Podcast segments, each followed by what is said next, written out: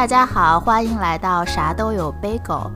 我是毛豆，我是肉桂卷儿。我现在在纽约来录这个节目，肉桂卷儿他在西雅图。肉桂卷儿，你现在的天气怎么样啊？在西雅图？嗯，我现在的天气就很阴沉，对，但是西雅图一直冬天都是这个样子，所以我都已经习惯了，就还好。嗯，你们那儿呢？我们在纽约，呃，其实之前十一月直到十一月底的时候，天气一直都还不错，但是上周有一个气旋炸弹，所以整个美国都变得非常冷。纽约大概一。直降了十来度吧，所以现在特别的冷。我现在就是关着空调在跟大家录制我们的第一期播客节目。我和肉桂卷刚才对节目内容的时候，我们俩都非常紧张，因为这是我们的第一期播客节目，所以如果录的有一些瑕疵的话，还请大家原谅一下。嗯，对我们有点紧张，我们两两个人都倒了酒，就紧张的时候就喝一口。对我们打破第四面墙，还在视频的。各各个端口干了一下杯，酒壮怂人胆。对，这期节目就是来聊一下我们二零二二年喜欢的一些书影音。那要不然由毛豆先来开始。好，我们第一个想聊的是于今年十一月在 Netflix 这个平台上播放的一部日剧，叫《First Love》。啊，它是满岛光和佐藤健，还有巴木里可子和大圣主演的一个日剧。我可以先给大家做一下剧情的简介，但是中间会有一些。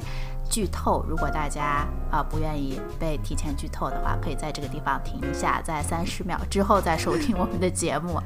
所以女主呢，她叫野口野樱，男主叫闭目情道。按照时间线来理顺的话，就是男女主他们相识于中学时期，啊，他们在中学的时候相识相恋，感情非常的纯真美好，呃，一直延续到高中的毕业之后，女主去东京上了大学，男主呢加入了日本的自卫队。在女主的大学时候，男主去探望了一下女主，发生了一次激烈的争吵，女主不幸就发生了车车祸，她就失忆了。失去的这段记忆刚好是他们最美好的那一段感情，在高中发生的最美好的那一段记忆，所以男主情到就非常的内疚，他非常想守护女主野樱，用来弥补错误。但是野樱的妈妈因为野樱失忆，在医院康复的这个机会呢，就提出让他们两个人分手。所以从这个时间点开始，就分成了两个时间线。那么在女主野樱这边，她和自己的医生因为一来二去就相处恋爱了。这时候她还没有记起情道和他们在高中的那段记忆，她和医生就走入了婚姻，成为了一个家庭主妇。但是因为家庭地位的差距，她在婚姻中就受到了她的老公还有婆婆的一些冷落和蔑视。她生下了小儿子，她的儿子小坠了以后呢，因为婆婆说了一些侮辱自己的话，她非常激动，就跟婆婆发生了争执，就毅然决定离婚。她为了争夺自己孩子的抚养权，她不分昼夜的去做一些零工，她又要做工，又要照看孩子。后来她就被工厂辞退，失去了收入。为了孩子的教育和嗯未来呢，她就非常不舍，直接就把孩子的监护权转给了前夫。那么男主情到这一边，就是在野樱妈妈提出让他们俩分手之后，他就回到了部队，还一直给野樱写信。但是这些信因为被野樱的妈妈截胡，都石沉大海了。他就回去自卫队，成为了一个飞行员。之后参加了伊拉克战争。由于一次意外，他必须接受心理咨询。他就因为这个契机呢，认识了他的心理医生恒美。最后发展成了男女朋友。总之，在二十快二十年之后，兜兜转转。女主野樱在札幌成了一个出租车司机，然后秦道带着他的女友恒美来到了札幌的基地，最后又变成了一名写字楼的保安。就是这时候有一个线，就是野樱的儿子小坠，因为他的感情线呢，就又把野樱和秦道联系在了一起。他们俩在成年之后又发展出来了一段新的恋情，等于是再续前缘吧。在这边就不再剧透了，但是整个剧用了大概百分之四十的时。间啊，描述了他们在成年之后这一段新的感情。嗯，所以呃，看完了以后，我想知道肉桂卷你有什么感觉呢？对，其实我挺想问你，就是你在这个就是他们呃少年时期、高中时期的这这段恋情和他们成年以后的这段，就你更喜欢看哪一部分？啊，我其实更喜欢他们少年时期的。哦，我我更喜欢他们成年以后的故事。对对，那我们俩都可以说一说。对，我觉得我喜欢他成年的故事，是因为就是他们成年以后，呃，女主野樱不是就是作为一个出租车司机，然后男主是是一个办公楼的保安，就他们都不是那种很很高大上的职业，是比较。就相当于城市里面就不太受关注的一群人，然后但是他们谈恋爱的时候，你就又会觉得说他们也是有很多很浪漫，然后很很戳动人心的那些那些时刻，然后就这点特别打动我，就感觉是终于有一部分作作品就去写一些呃失败人的角色，就他们是嗯就作为一个我们平时会看到的一个。不太受关注的人群，他们是怎么恋爱生活的？我我印象最深的是。呃，就是女主野樱，她不是就是当时在一个工厂里面打工，然后她下班有的时候就会去 cosplay 成空姐，然后去呃机场里面去就穿上空姐的衣服兜一圈儿，然后她回来以后又换上那个工厂的制服，然后消毒的时候，然后那块有一个，我记得是有一个玻璃，然后玻璃外面就是整个星空，然后她她就一转圈的时候就看到那个。背面的玻璃其实是整个太空，你就会觉得它其实，呃，一直就是关于这个太空的梦想、天空的梦想，一直都没有丢失。就这个地方是很打动我的。嗯，对你说的这一段，我印象也非常深刻，因为他前一段还在描述野鹰，等于是野鹰在成年之后少有的高光时刻，就是他穿上了从万圣节。店里面拿到那套特殊的衣服，然后穿上空姐的衣服，等于是非常虚拟的在机场给自己完成了一个做空姐的梦想。结果突然一转，就转到他又回到那个做食航空食品加工的厂里面。他整个从一个很明快的色调变成了一个在工厂那种很黑暗、很讨生活、压抑的气氛。所以两相对比下，感觉对比还是很强烈的，就是感觉中年人的梦想。在现实面前就变得那么的微弱，那么的短暂，嗯，给我一种这样的感觉。对，但我还我还挺，对我我我看到这段的时候，我不觉得是伤心的，就我当时看着觉得说他还没有忘记，因为大部分人我觉得就处在他的那个阶段，会已经忘记了自己小的时候会有一个，嗯，比如说关于太空的梦想。我记得有一段是说他把自己的名字送到太空中，你记不记得？就是是一个火一个火星探测器吧。然后当时呃女主的名字也在上面。然后但是那次发行就失败了，就是那个探测器后来就在茫茫的宇宙中不断的飘啊飘飘飘飘。然后但是他好像成年以后，我记得他跟嗯他的一个同事吧聊起来，然后他当时就说这个任务失败了，但是我的名字还在太空里漫游。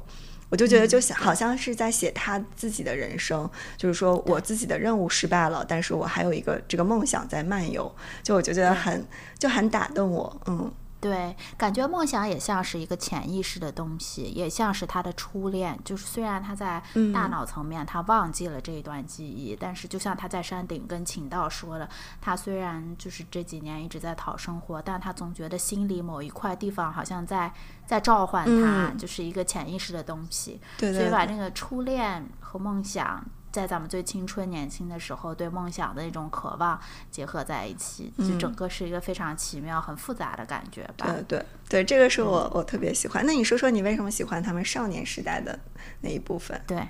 我觉得我喜欢他们少年时代，是因为跟我看过本身我自己看的爱情的方面的剧也不是特别的多，但是非常打动我的是，我觉得这个剧跟平时的爱情剧不太一样的是，它并不是说一个。嗯，一个傻小子穷追不舍、穷追猛打去爱一个傻白甜的女孩，到最后你会发现它是一个双向奔赴的感情。其实我一开始看这个剧，我并没有很认真，我只是觉得啊，大家好像都觉得这个剧很厉害，而且是马导光演的，因为他选本子很厉害，我就去看一看。其实说实话，看第一集的时候，我有时候还在吃饭或者做饭，没有很认真，直到第一集到。片尾的时候啊，就是这个秦道小时候就年轻少年的时候，他在雪地里一直等着，呃，等着这个女主。就是从路边经过，要跟他告白，然后女主当时奋不顾身，连大衣都没有穿，就从车上下来，在大雪中，她看到秦道就是站在雪中，她就很着急，帮秦道拍一拍身上的雪，然后秦道就直接非常直接、非常热烈的跟他表白了，然后表白了之后，女主非常感动，眼中还闪着泪光，说我也非常喜欢秦道。这样我觉得非常的美好，因为他们俩都彼此喜欢对方，而并不是说女孩子就是啊这种欲擒故纵，或者是很矜持的在那里等待男孩付出很多、很主动之后再去接受这段感情。我觉得是非常纯洁、非常真挚的，再加上扎北海道的那个大雪的氛围，就觉得。很安静，很宁静，很美好了。嗯嗯，对我我也是，就是我最开始看的时候，我以为这是一个单恋的故事，就是这个男生呃要要追求这个女神，要怎么样历经十八啊九九八十一难。然后后来是我看到，嗯。就是我不记得是哪个镜头，就好像是有一段，就这个女主回忆她当时在高中门口就看到这个男生，她的眼睛就亮了一下光，然后我那个时候就觉得啊，这个女主其实是喜欢这个男生的。然后后来又往回倒数，就倒数到呃，她当时在那个就电车上看到这个男主，然后那个男主不是给她留了一个车票，相当于给她做书签嘛。然后这个呃，这个女主后来还去了这个男主的家乡。就特意去他那个站，然后还留了一句话，什么谢谢你，然后就觉得谢谢你，就觉得这是一个双向奔赴的故事，就很美好。嗯嗯，是最后一集还给我一种垫底辣妹的感觉，就是男生为了 为了追求自己心中的女神发奔学习，还还被他考到了。然后你说的在车上看车票的那一段，我也觉得日本人好会啊，真的又发明了新的浪漫的桥段，就没有那么俗，那么清纯。就女孩在车上看书，快睡着。了以后，他把他害怕女孩把那一页错过，赶紧把自己的车票掏出来夹在书里面，真真的特别特别的浪漫，就让你感觉一下就带入了，觉得年轻真美好的感觉。是，而且就就我我最开始听这个剧的剧情简介就觉得有点狗血，就是 就是车祸失忆嘛，然后嗯，就觉得好像。不想再看这样比较老套的故事，然后但看的时候，它里面有很多就很小的点，就做的真的很好，就像刚才我们聊到的这个车票的这个点，嗯，还有他们就长大以后，呃，有一些就是，呃，就是就是互相就。就是他们聊了一些话题啊，我就觉得就写的都很好，嗯，对对，就他有一些呼应的地方，就说车上因为女主睡着了以后，他还会这样舔嘴巴，对，然后最后你记不记得他们成年了之后，男主知道女主去修洗衣机，他在那洗衣房睡着的时候，女主躺在那儿不是舔嘴巴吗？就是模仿那段，对，哦，还有他就很甜，好可爱的感觉，而且他们就还会，哦，就还有他们当时定情，就女主其实向男主表白。的时候就问他说你喜欢吃什么吗？然后男主当时没有反应过来，然后在多年以后重逢，女主又问他说你喜欢吃什么？然后又给他做了意大利面。我觉得这个点也做得很好。然后我记得里面还有一个点，我就觉得印象很深刻，就是他们都很喜欢穿，呃，女主特别喜欢穿蓝颜色的衣服。我觉得她十套里面得有八套是蓝颜色的。对它整个的色调氛围也是蓝色的，就忧郁的。对，但这个我也想，就我最开始看的时候，我觉得蓝色可能代表忧郁吧，就是初恋没有达成。后来我觉得蓝色可能也代表天空，就他们两个都是一个人想当飞行员，一个人想当空姐，然后就是也是一种相当于就是梦想啊，是他们心中的那种颜色。然后就好像没有那么忧郁的感觉。然后男主的家人就特别喜欢穿红色，你记不记得？就他妹妹，还有他住在他家里的那个男孩，还有他妈妈都特别喜欢穿红衣服。然后后来就是女主去，应该是冰岛吧，去找他的时候，就最后一个啊，完了说说透了剧透啊，没关系，没关系，没关系。对，就女主后来去找他的时候，就他们两个在海边，然后女主就是穿了一条红蓝相间的裙子，然后在那个海滩上，然后就觉得这些小细节就真的很做的很好。对，就是红蓝相间，就代表他们生命开始又又有交集在一起了，对对对对，又有交集了，就就非常细节。我看了一个导演的后采。就是后面的一个采访，就导演就说，因为这时候服化道其实是不归他管的。他说，如果是他来管的话，他会严格控制每一个画面，最多只有两种色调，他也会让它的颜色更加统一一些。但在我看来，现在这个剧集就已经非常统一了。对你说的，女主的氛围是蓝色的，男主氛围可能更红色、更热烈一些。女主主可能因为是单亲家庭的关系，他家里面比较冷清，包括他进入中年以后，他就是因为失去了一些记忆，总觉得人生失去了一块，就活得比较辛苦、比较累、比较失意吧。嗯嗯，对，是的，是的。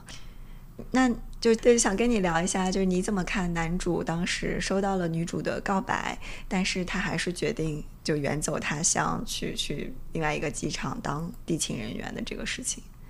对。我就是我后来当时咱们俩讨论这个剧集的时候，我就我也有这样的疑问，我也觉得有点说不清楚，我就重新去看了一下倒数第二集，然后我发现就是在男主决定远走他乡的时候，他有跟女主那个儿子小坠有一段对话嘛，就女主的儿子小坠过来跟男主就情到说他恋爱的苦恼，因为当时小坠有一个类似很强大的一个情敌嘛，他觉得自己好像没有自信去战胜那个情敌。所以男主就说，啊，他就是他根本忘不了自己的初恋，他当时压抑了很多年的感情，到最后反而把事情搞得越来越复杂。所以他就拿飞机举例，他说人生的关键时候就像飞机起飞一样，你要在关键的时候做出你的决断，到底是直面困难逆风飞行，还是等待顺风就随风飞舞这样的。后来男生这个男主他请到就去和自己的女友恒美分手告别了。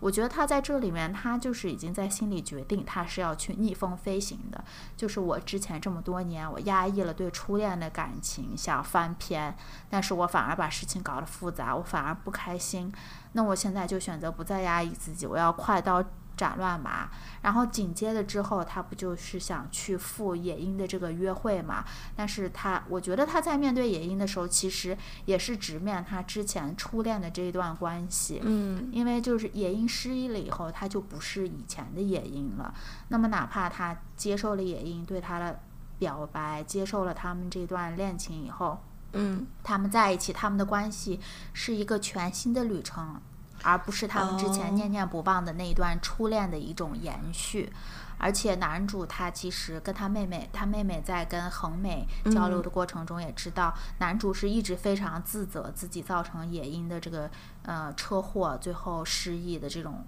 人生不如意的苦难。他可能不确定野樱如果知道事情的全貌，他回忆起来以后是否能原谅。男主，所以他决定，他作为知道事情全貌的唯一的一个人，他如果这时候和女主走入他的恋爱关系的话，就是非常的别扭。他会面对那份愧疚、那份疑问，还有要面对那份纠结，说我到底要不要告诉夜莺这个真相？所以他是没有办法面对自己的。还有一个层面，我觉得就是他还是有一个呃飞行的梦想，他觉得。要面对自己，面对真正的自己，才能面对真正的这段关系吧。他需要一个真正的自我，一个真正的野鹰，还有一个真正的关系。嗯，所以他其实是把，嗯，就失忆后的野鹰和他初恋的这个野鹰，他把他当成了两个不同的人，对吧？对，对，我是这么觉得的。那我觉得也可以理解，就因为记忆其实也是塑造一个人的关键嘛。就如果这个人没有了他的记忆，他还是同一个人吗？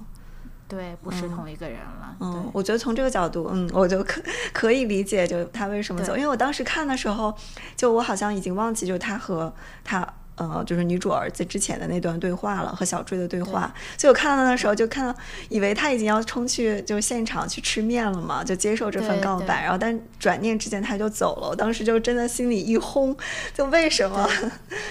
是整个剧感觉到那个地方有个哑火的感觉，因为你觉得他跟恒美已经快刀斩乱麻了，他接下来一步就是迎接新的爱。但是我觉得可能就是，也可能是因为好的剧会让留很多白，让观众有很多解读的空间。可能他就是单纯的是为了下一集做一个铺垫，让他们真的让眼影真的想起来，嗯，以后他们在开始在一个新的环境里展开一段全新的关系吧。嗯嗯，是的，是的。对，然后我我看了这个剧还有一个很大的感触，呃，就一个小小的感触吧，就是演演野鹰妈妈的这个演员叫小泉今日子，我不知道你看没看过一个以前的日剧叫做《曼哈顿爱情故事》。没有看过，但是这个小泉进日子的名字确实经常听到。对对，他他演过很多，他演过西瓜。然后我之前看过一个就是小他演的呃曼哈顿爱情故事，然后在其中他演的也是一个女出租车司机啊，然后呼应上了。对，然后就感觉是我不知道是不是剧组故意的，就是现在他的女儿也做了一个出租车司机嘛，然后就感觉还挺呼应的，嗯。对，我觉得剧组肯定是有考虑过的，就是很多很多细节，让观众慢慢的发现，像寻宝一样，就周边都都探了个遍，是的，是的，很有趣。嗯，那你还有哪些细节，就你觉得你特别喜欢？我喜欢的一个细节就是，我回头再看，还是他们在少年时期，男主去大学的时候，嗯，去访问野樱嘛，他们不是就因为野樱没有告诉他，因为野樱的这个比较比较混蛋的同学，他们俩不是发生了一些争执嘛？走在马路上的时候，呃，男主就说了一些很冲动的话，当然，因为他知道野樱没有告诉他他要出国的打算，他就很生气，说了很刻薄的话。结果他后来自己一个人往前一直走，他发现野樱已经不在他身后了，他就去打电话给野樱。然后我当时注意那一刻，野樱立刻就接起电话了。我回想，如果我带入野樱的话，我如果是一个二十多岁的女孩子，我在东京，在大学里面，我又是选美冠军，那么多人喜欢我，然后就是你现在又跟我说这么刻薄的话，你让我丢了脸。尽管我很爱你，但是我还是会生气的。我相信很多女孩可能会有这种冷战的思路，就是说我就不接你电话。但野英在那一刻立刻就接起电话了，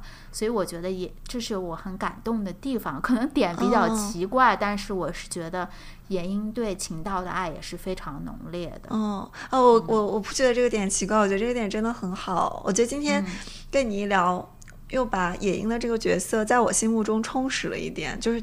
就之前会觉得她是一个很优秀，然后很努力、很可爱的一个女孩子，但现在又发现她其实也非常的爱。呃，情道就尤其是你说的这个点，就她一打过来电话，她立马就接起来了。对对，他真的很在意，尤其秦道跟他说：“你不告诉我你出国，你出国是不是就想找一个外国人？”这样很刻薄的话，换了我我会很生气的。我绝对有。至至少两天不会不会理我男朋友了吧？但是野鹰可以立刻接起来电话，而且因为接电话可能他走神了才出现车祸，所以我觉得野鹰还是蛮让人感动的。而且看到最后一集，你会发现在车上其实他也在偷偷的看情道这样的，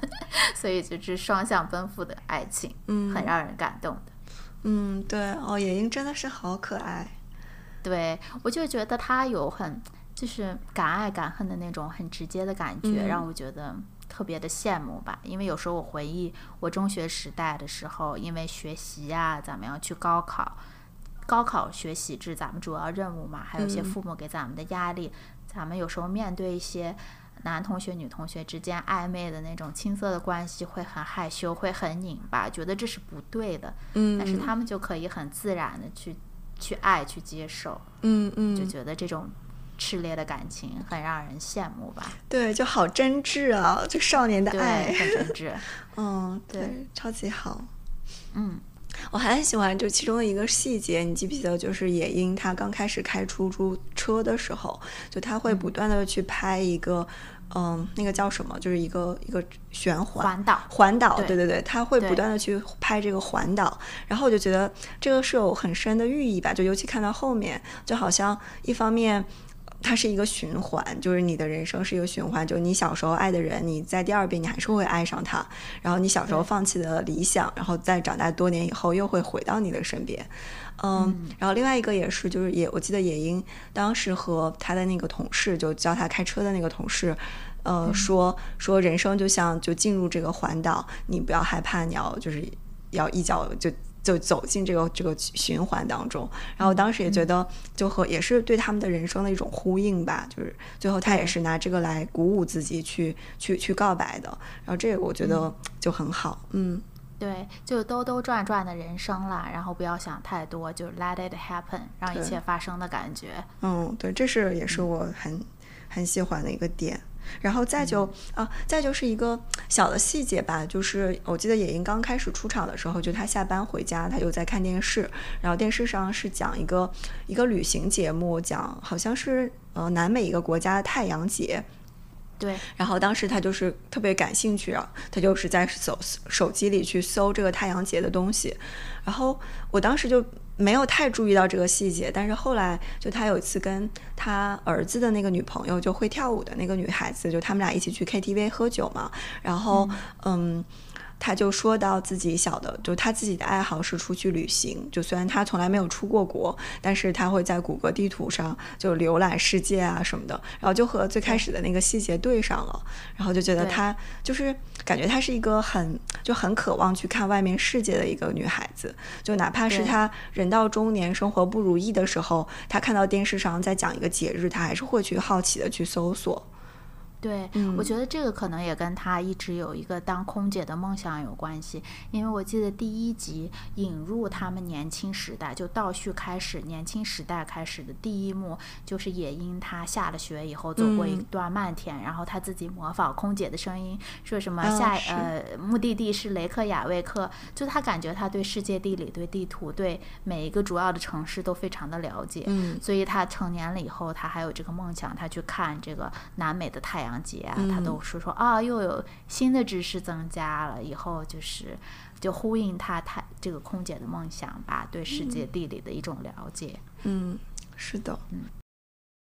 好，第二个，嗯，我来讲一个我今年读的一本书，呃，叫做《Beautiful World, Where Are You》。呃，这本是已经呃也有中译本，名字叫做《美丽的世界你在哪儿》。它的作者是爱尔兰作家夏利·鲁尼。对这个名字，就我一直读都很难读。呃，他现在可以说是在就是欧美。当代文坛一个很炙手可热的作家，就他基本上每出一本新书都会在畅销榜上。嗯，他的其他的作品还有比如说《聊天记录》，还有《正常人》，也都是被翻拍成电视剧，呃，也是就挺火的。嗯，他今年新出的这本《美丽世界你在哪儿》，呃，讲的是一对好朋友爱丽丝和伊琳的故事。那爱丽丝是一个畅销书小说作家，就她非常有钱，嗯，她原型我猜应该是作者本人吧，就作者应该把他很多自己的想法投在投射到这个爱丽丝的角色上。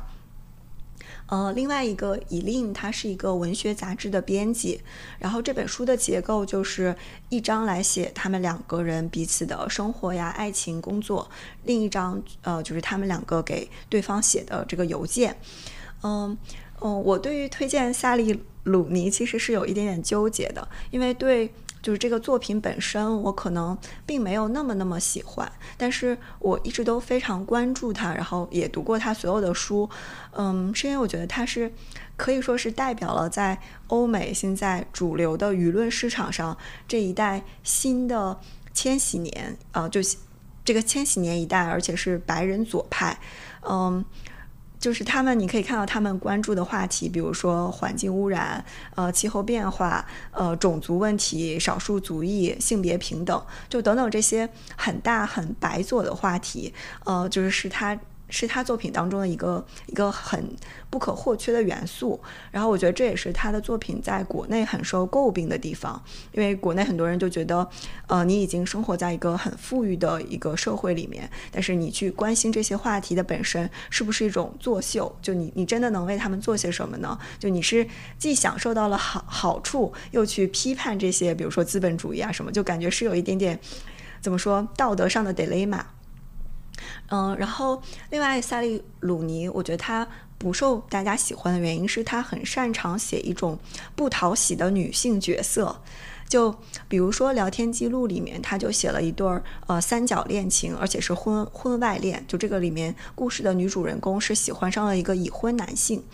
然后我觉得他的作品放在中国，就是放在国内现在的这个舆论环境中，就会就会被道德审判，就是三观不正。呃，然后这一本书就是《美丽世界你在哪儿》，嗯，她就是其中的一个，就是伊琳的这个女主人公，她从小就和她一直都和她的发小搞暧昧，然后她拒绝她发小的原因是。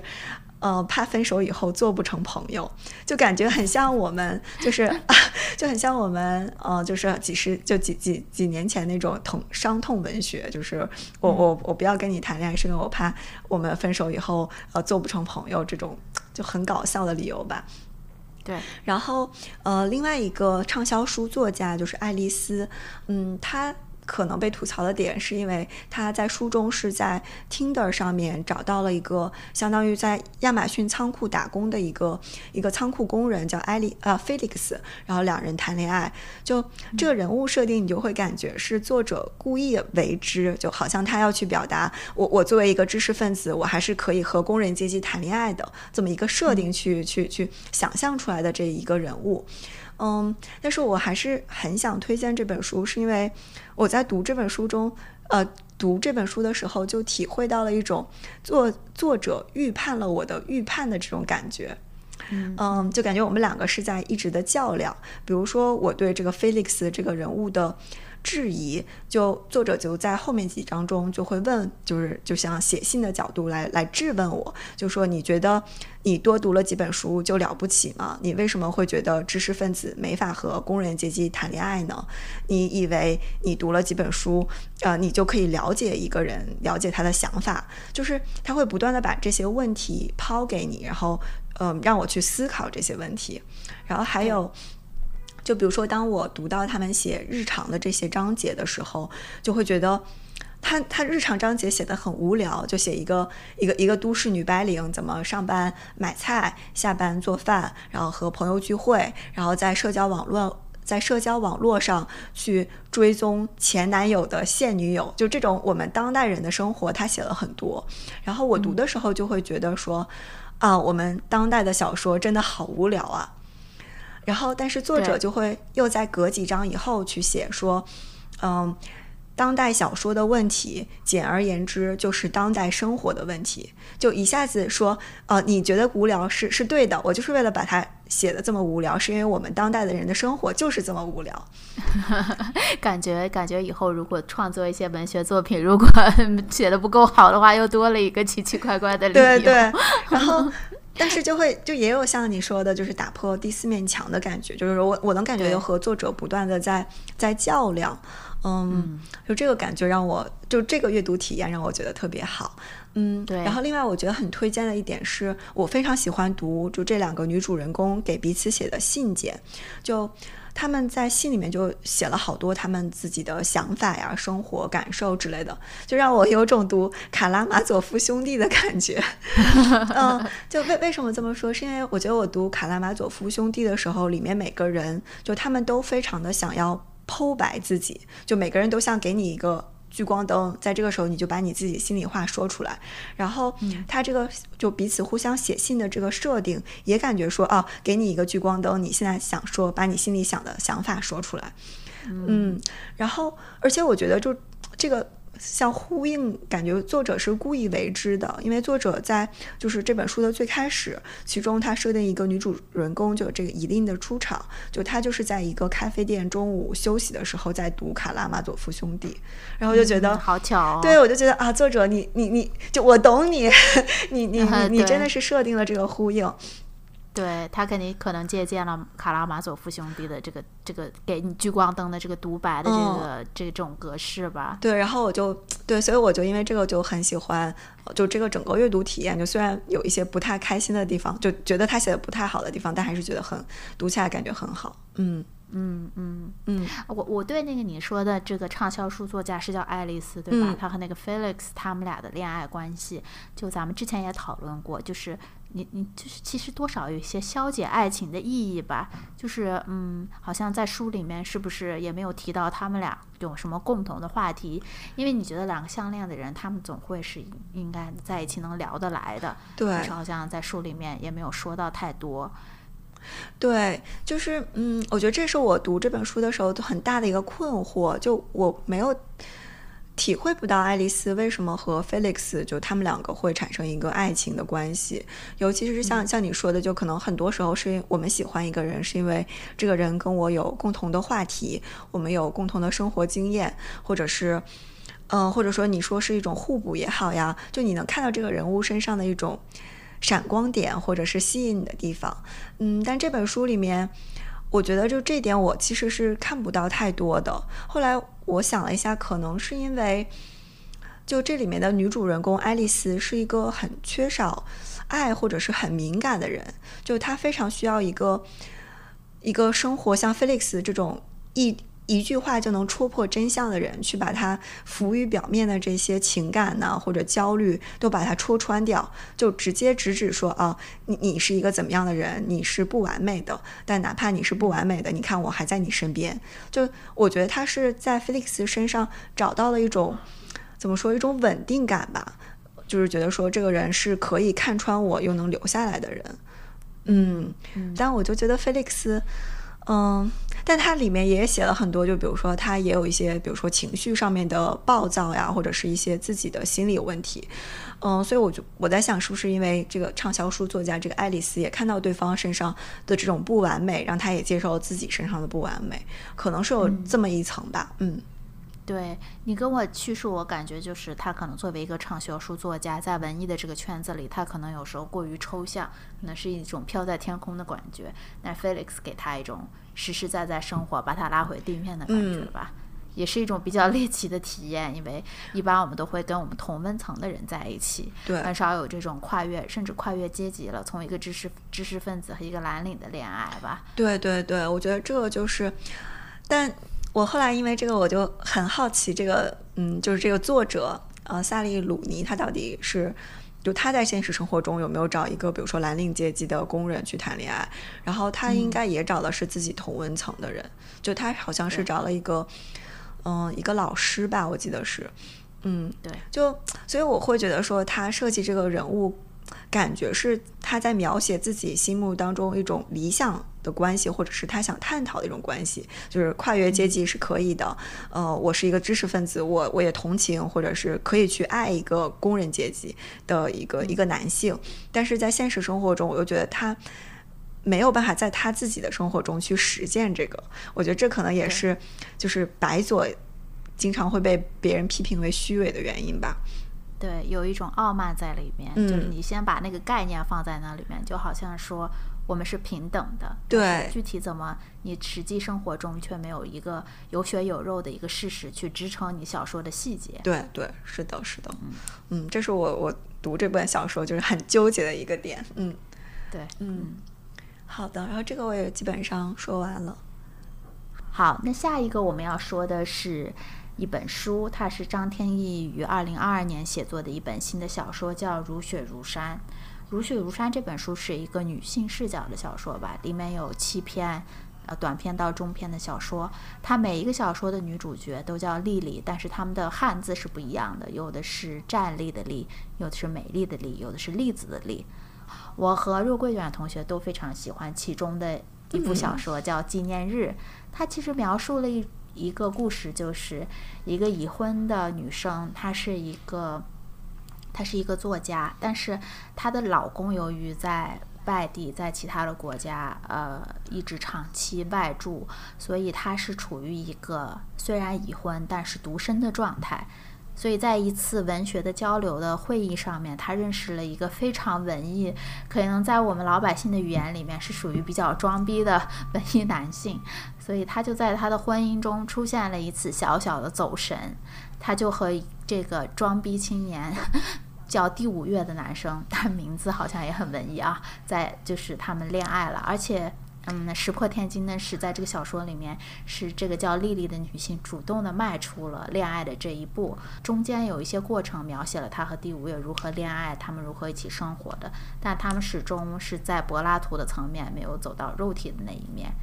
呃，中间也穿插了丽丽的丈夫回来了以后，跟她的一些日常生活的细节，还有他们从中学时代就从学生时代就相恋的一些细节吧。所以到最后呢，嗯，他和第五月的感情发展到了他们好像要从柏拉图过渡到一个肉体的阶段，这时候就有一点图穷匕现的感觉。一开始还是很文艺、很美好的氛围，到了最后突然就要走到去酒店开房的一个过程。这时候女性的心态发生了很微妙的变化。就是在酒店的时候，丽丽看到第五月有在 洗手间，啊，会当着她的面去解小便，还有就是去解大便的一个过程，她就突然觉得好像自己这一个婚姻中浪漫的走神，变成了要面对屎尿屁的一个过程。他突然就用我们网络话语就叫下头了，下头了之后，他就觉得非常恶心。最后这段关系就莫名其妙的结束了，他又回归到了自己的这个正常的婚姻状态里面。啊其实我看了这小说，我对他的印象一直非常的深，但是我其实没有。概括出来一个很核心的理念。我后来也看了张天翼的一个后面他自己写的后记，他就是说女性在一个恋爱的关系中，上头和下头都是非常莫名其妙的一个过程吧。所以我不招肉桂卷，你是怎么看这个小说的？就是我只觉得这个小说很有意思，很有一种氛围感。对，我觉得我读的时候最大的感受也是这个氛围感。就我觉得你用了一个词特别好，叫嗯，叫在。婚姻中的走神，就这个女主人公丽丽是突然走了一个神，然后但这个走神的过程就像一种神游一样，就是她进入到一种，嗯，就是浪漫爱的氛围中吧。嗯，我就是读前半段，就是她和就这个第五月两个人拉扯的这个期间，就比如说她去她的城市，然后他们一起去海边，然后在海边的一个吻，就这种小的上头的情节就非常非常的打动我。嗯，就很像一个走神，就你你突然进入到一种现实中做梦的一种情境当中，但但同时就这个下头的过程也非常快。我我就觉得我看这本书，就这个故事上头的，呃，就下头的那个瞬间，就是在他看到就这个这个男生在屎尿屁的那那一部分的时候，就突然之间下头了。我就觉得是我我自己的感受和主人公这个丽丽的感受是同样的。对，然后一下子就会觉得说，这个小说给我营造出来的那种走神的、梦幻的、爱情的那种浪漫爱的氛围，一下就被戳破了。对对，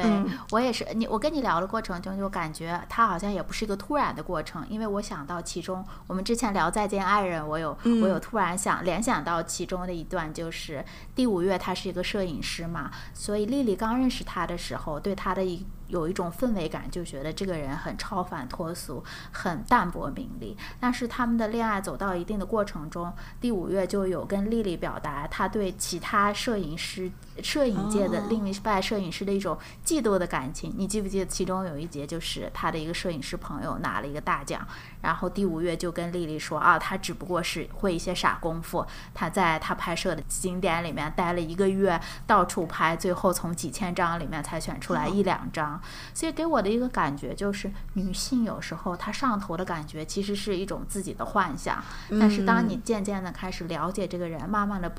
就是迷雾拨开了以后，你会看到这些人也有一些人的七情六欲，也有一些人复杂的嫉妒啊、争名逐利啊，或者是。拧巴呀，纠结的一些复杂的感情，再加上最后屎尿屁的一个加持，整个那个彩色的泡泡最后就戳戳破了的感觉吧。对对，就前就前面那一部分，我觉得我读的时候有一点爱上爱情的感觉，就是就是你是爱上了一个一个爱情当中你自己想象出来的范本，就就是感觉丽丽是把这个第五月放在了一个她她想象中的浪漫爱的男主角身上，对，和她。跟第五月感情对比的就是丽丽和她自己老公的感情，他们是相识于学生时代，每一个生活的细节触角都接触到了家人呐，还有生活、学习、工作，就是非常了解的过程。嗯，所以我感觉爱情有时候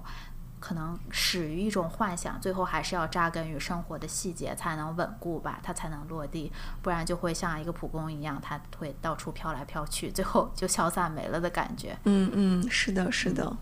对，我就对她里面和她老公的那些小的细节，我记得当时我读的时候就觉得很好，就是是，对，就也很能代入感，就像我们普通人的生活一样，就很日常。对，嗯嗯，是是的，感觉。对，感觉你说的这个日常，就想到丽丽好像也有一些女性的虚荣心，就是她老公好像在小说里面描述出来是一个外形还很不错的男性。我记得她老公出差回来以后，在家短住的几天，他们俩一起外出的时候，在电梯里面有其他的女性会向她老公投来一些目光，因为她老公外形很好。这时候丽丽就紧紧这样绑住她老公，就还是想让其他女性知道已经是我的了，你们在。嗯，再觊觎也没有用，你们羡慕嫉妒恨吧，就是这种感觉，很微妙，很可爱了，对，很真实。对，我觉得就看张天翼，还有就最近几年看的一些女性作家，就他们很会把这些心理就描写的很很细致，然后刻画的很很精确，嗯。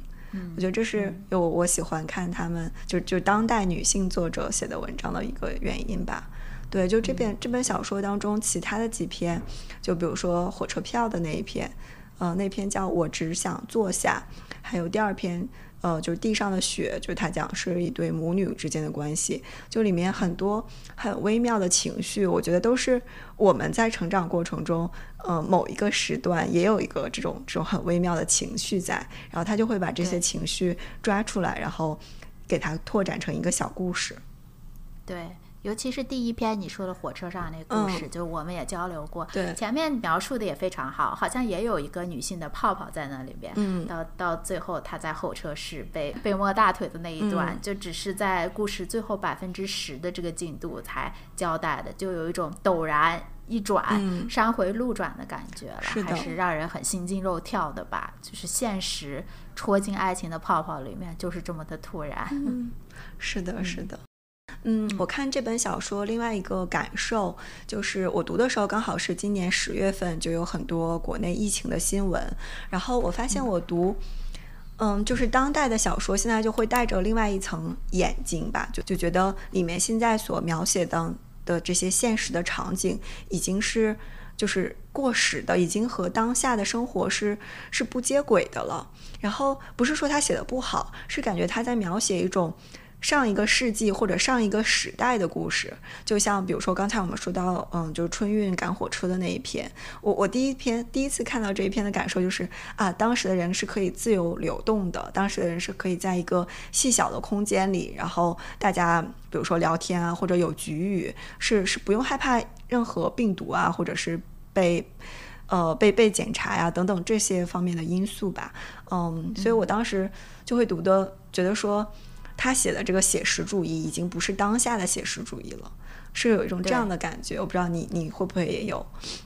对我有这种感觉，就是你好像因为疫情三年，你可以现在另辟出来一种后疫情文学之类的。对对，就像。呃，对，就刚才我们说的那个，我记得初恋就 First Love，还有呃美丽的世界你在哪儿，就他们都是在小说最后的时候也是写到呃疫情来了以后，然后每个人的生活有有哪些改变。其实我我是很好奇，就是比如说。将来的写中国现实主义的这些作家，就他们要怎么样去去写，或者他们怎么样去处理就疫情以后的这种生活吧。我觉得写疫情不一定说你去写疫情本身，就比如说你每天怎么去做核酸这种，可能，嗯，就大家已经在新闻中看过太多了，不需要在小说中看，但可以把它做一个大的背景。就它的大的背景就是一场疫情，但是最后他们上演了一种就当代版的倾城之恋吧。我就觉得很对，就我期我期待看到更多这样的作品。嗯，是，我觉得可能未来几年会有吧。对对，大家可能现在还在消化疫情啊，消化之后这些得了新冠的症状啊，这一段混乱的时期。嗯，对，还蛮蛮期待的。嗯，接下来我想介绍的这本书叫做《流俗地》，它的作者是马来西亚的女作家李子书。嗯，这本书是我第一次开始接触马来文学，就非常的惊艳。这本书的主人公是一个名叫做银霞的华裔女孩，那她非常非常的聪明啊，伶俐，记忆特别好，但很可惜，她是她的眼睛。从出生开始就看不见任何的东西，而且他的家庭也不是很富裕，他们是生活在呃就马来西亚当地的一种叫做楼上楼的呃一个一个建筑里面。这种楼上楼，我理解就是相当于祖屋，就是好多个好多个家庭一起住在一个一个小区里面，那条件可能也没有很好，每个人的生活空间也非常的狭小。那在这种很拥挤的空间中，就很容易产生一些，比如说人情世故啊，人与人之间的往来。然后这本书就是围绕着银霞，还有他在楼上楼的两个好朋友，以及他们的亲戚啊、邻居展开的。所以，呃，主要就是讲了他们之间的人情往来，以及每个人的命运。那。我最喜欢看这本书的其实是，呃，关于银霞还有她这两个好朋友之间的故事。那银霞是一个就是华裔女孩，她其中的一个好朋友名字叫做细辉，他是一个一个男孩子，但他从小就体弱多病，然后也经常会被。就是比如说学校里的朋友会有欺负他呀，或者是他在家中，因为他的大哥哥是一个风流倜傥，就长得非常美、非常招女孩子的一个人，所以他在他哥哥的对比下就会显得非常的，呃。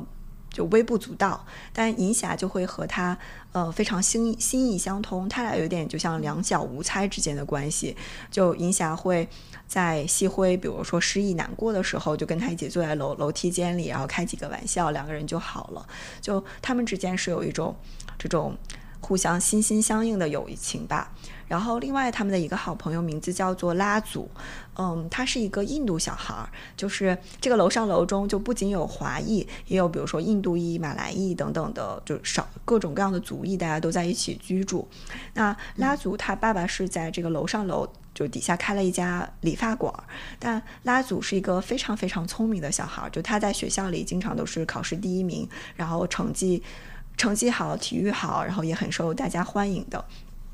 然后西辉和拉祖就他们两个是同时都在上华文小学，嗯，然后是那种班上的好哥们儿，一起会打闹的关系。而且西辉就非常为拉祖就自己有一个这么优秀的朋友而感到骄傲，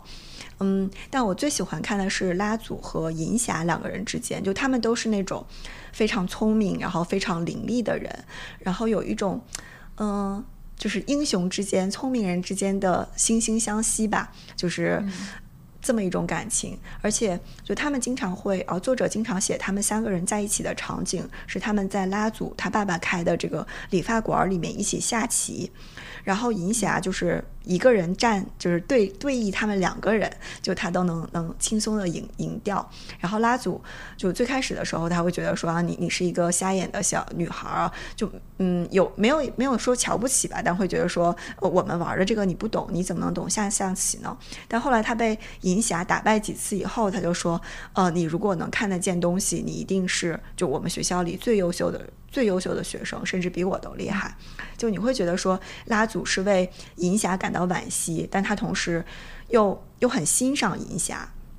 所以他们之间三个人就是有有各种，就是每个人之间都会有一种不同的情谊在。我就觉得看的时候非常的非常的好。嗯，然后另外一个我很喜欢的场景是他们三个人都长大了以后，嗯，就是。就不是那种每天都玩玩在一起小朋友的关系，是每个人都就比如说经过青春期啊，然后每个人都有自己的不同的未来的选择，他们的关系就稍微有一点点没有那么紧密了。然后这个拉祖就他因为自己要去外地上学的原因，细辉就说啊，那我们三个人在一起聚次餐。嗯，然后结果这个消息就被西辉的一个非常有钱的姑姑知道了，这个姑姑就带着他们三三个人去吃了一家非常豪华的酒席，然后但是你能感觉到，就银霞的心里是有有一点点疙瘩的，就她希望这个聚会是我们三个人一个非常亲密的友谊的一种回溯吧，就是一起叙叙旧。然后，但是另外两个男孩子就立马就感受到了他的这种情绪，所以饭席过后，拉祖就说啊，我们再去随处逛一逛，再去吃一个夜宵，呃，我们就可以三个人在一起叙叙旧。后来他们走着走着就走回到了拉祖他爸爸的这个理发屋，然后三个人就又又一起开始像童年一样在一起下棋。然后这个下棋的过程中，你也能觉得银霞她非常就是让着就是这个细辉，就好像说，嗯，我我我。我去就让着你，让你多玩几轮，就是我们之间的那种感觉。然后他又和拉祖就两个人针锋相对，就一直在酣战。然后又回到了他们就少年时代的那种情谊。然后就这一段就非常的好看。然后也让我想起就是自己吧，就比如说我们可能随着年龄的长大，也和以前的朋友就没有那么亲近了。但是某一个时间段，你好像又回到了之前，就大家可以一起玩、一起喝酒、一起一起开玩笑的那个场景。就哪怕后来他们三个。人的命运又都走上了岔路，但是你会会觉会觉得，就他们还是不断的会回到那个场景当中，就一起下棋，一起一起开玩笑的那个场景当中。然后这是我很喜欢的一部分，嗯嗯，但我听你说最后他们三个人聚会的这一段，我觉得还蛮伤感的，因为好像就是在画，在给一个少年时代、少年情谊画上一个句号，他们可能要 grow apart，最后四散在社会，变成一个合格的社会人或者不合格的边缘人。嗯，就这样，在这之前对美好的回忆做一个总结的感觉吧。是。对，就这一趴是我就就这次想做这个播客，我又重新去读了一趴，就还是很很有感触。然后这也是我全书最喜欢最喜欢的一个情节吧，就既有伤感，然后你又觉得这种伤感是无法避免的，嗯，对。而且就我我这里不跟你剧透，就这个下棋的这个场景又在后文中就又涉及到另外一个主人公一个很关键的命运，就他又又又不断的去回到这个场景当中。嗯嗯，是设计了阿尔法狗吗？没有没有，不是设计的阿尔法狗，开个玩笑。对对对，就是这个，因为他们，我就觉得，不管是我作为读者来说，对于这个情境很很记忆犹新吧。就里面的主人公也是，就他们这是他们童年的一个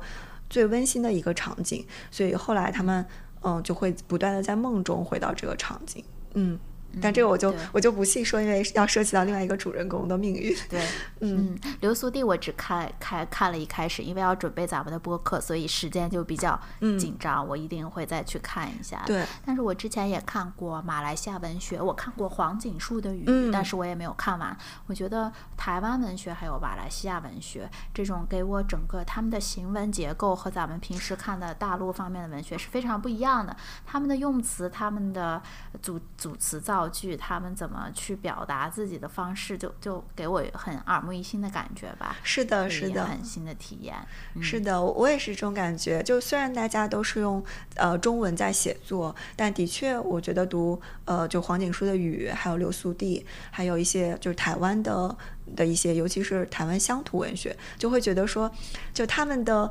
给人的感觉和我们大陆的感觉是不一样的。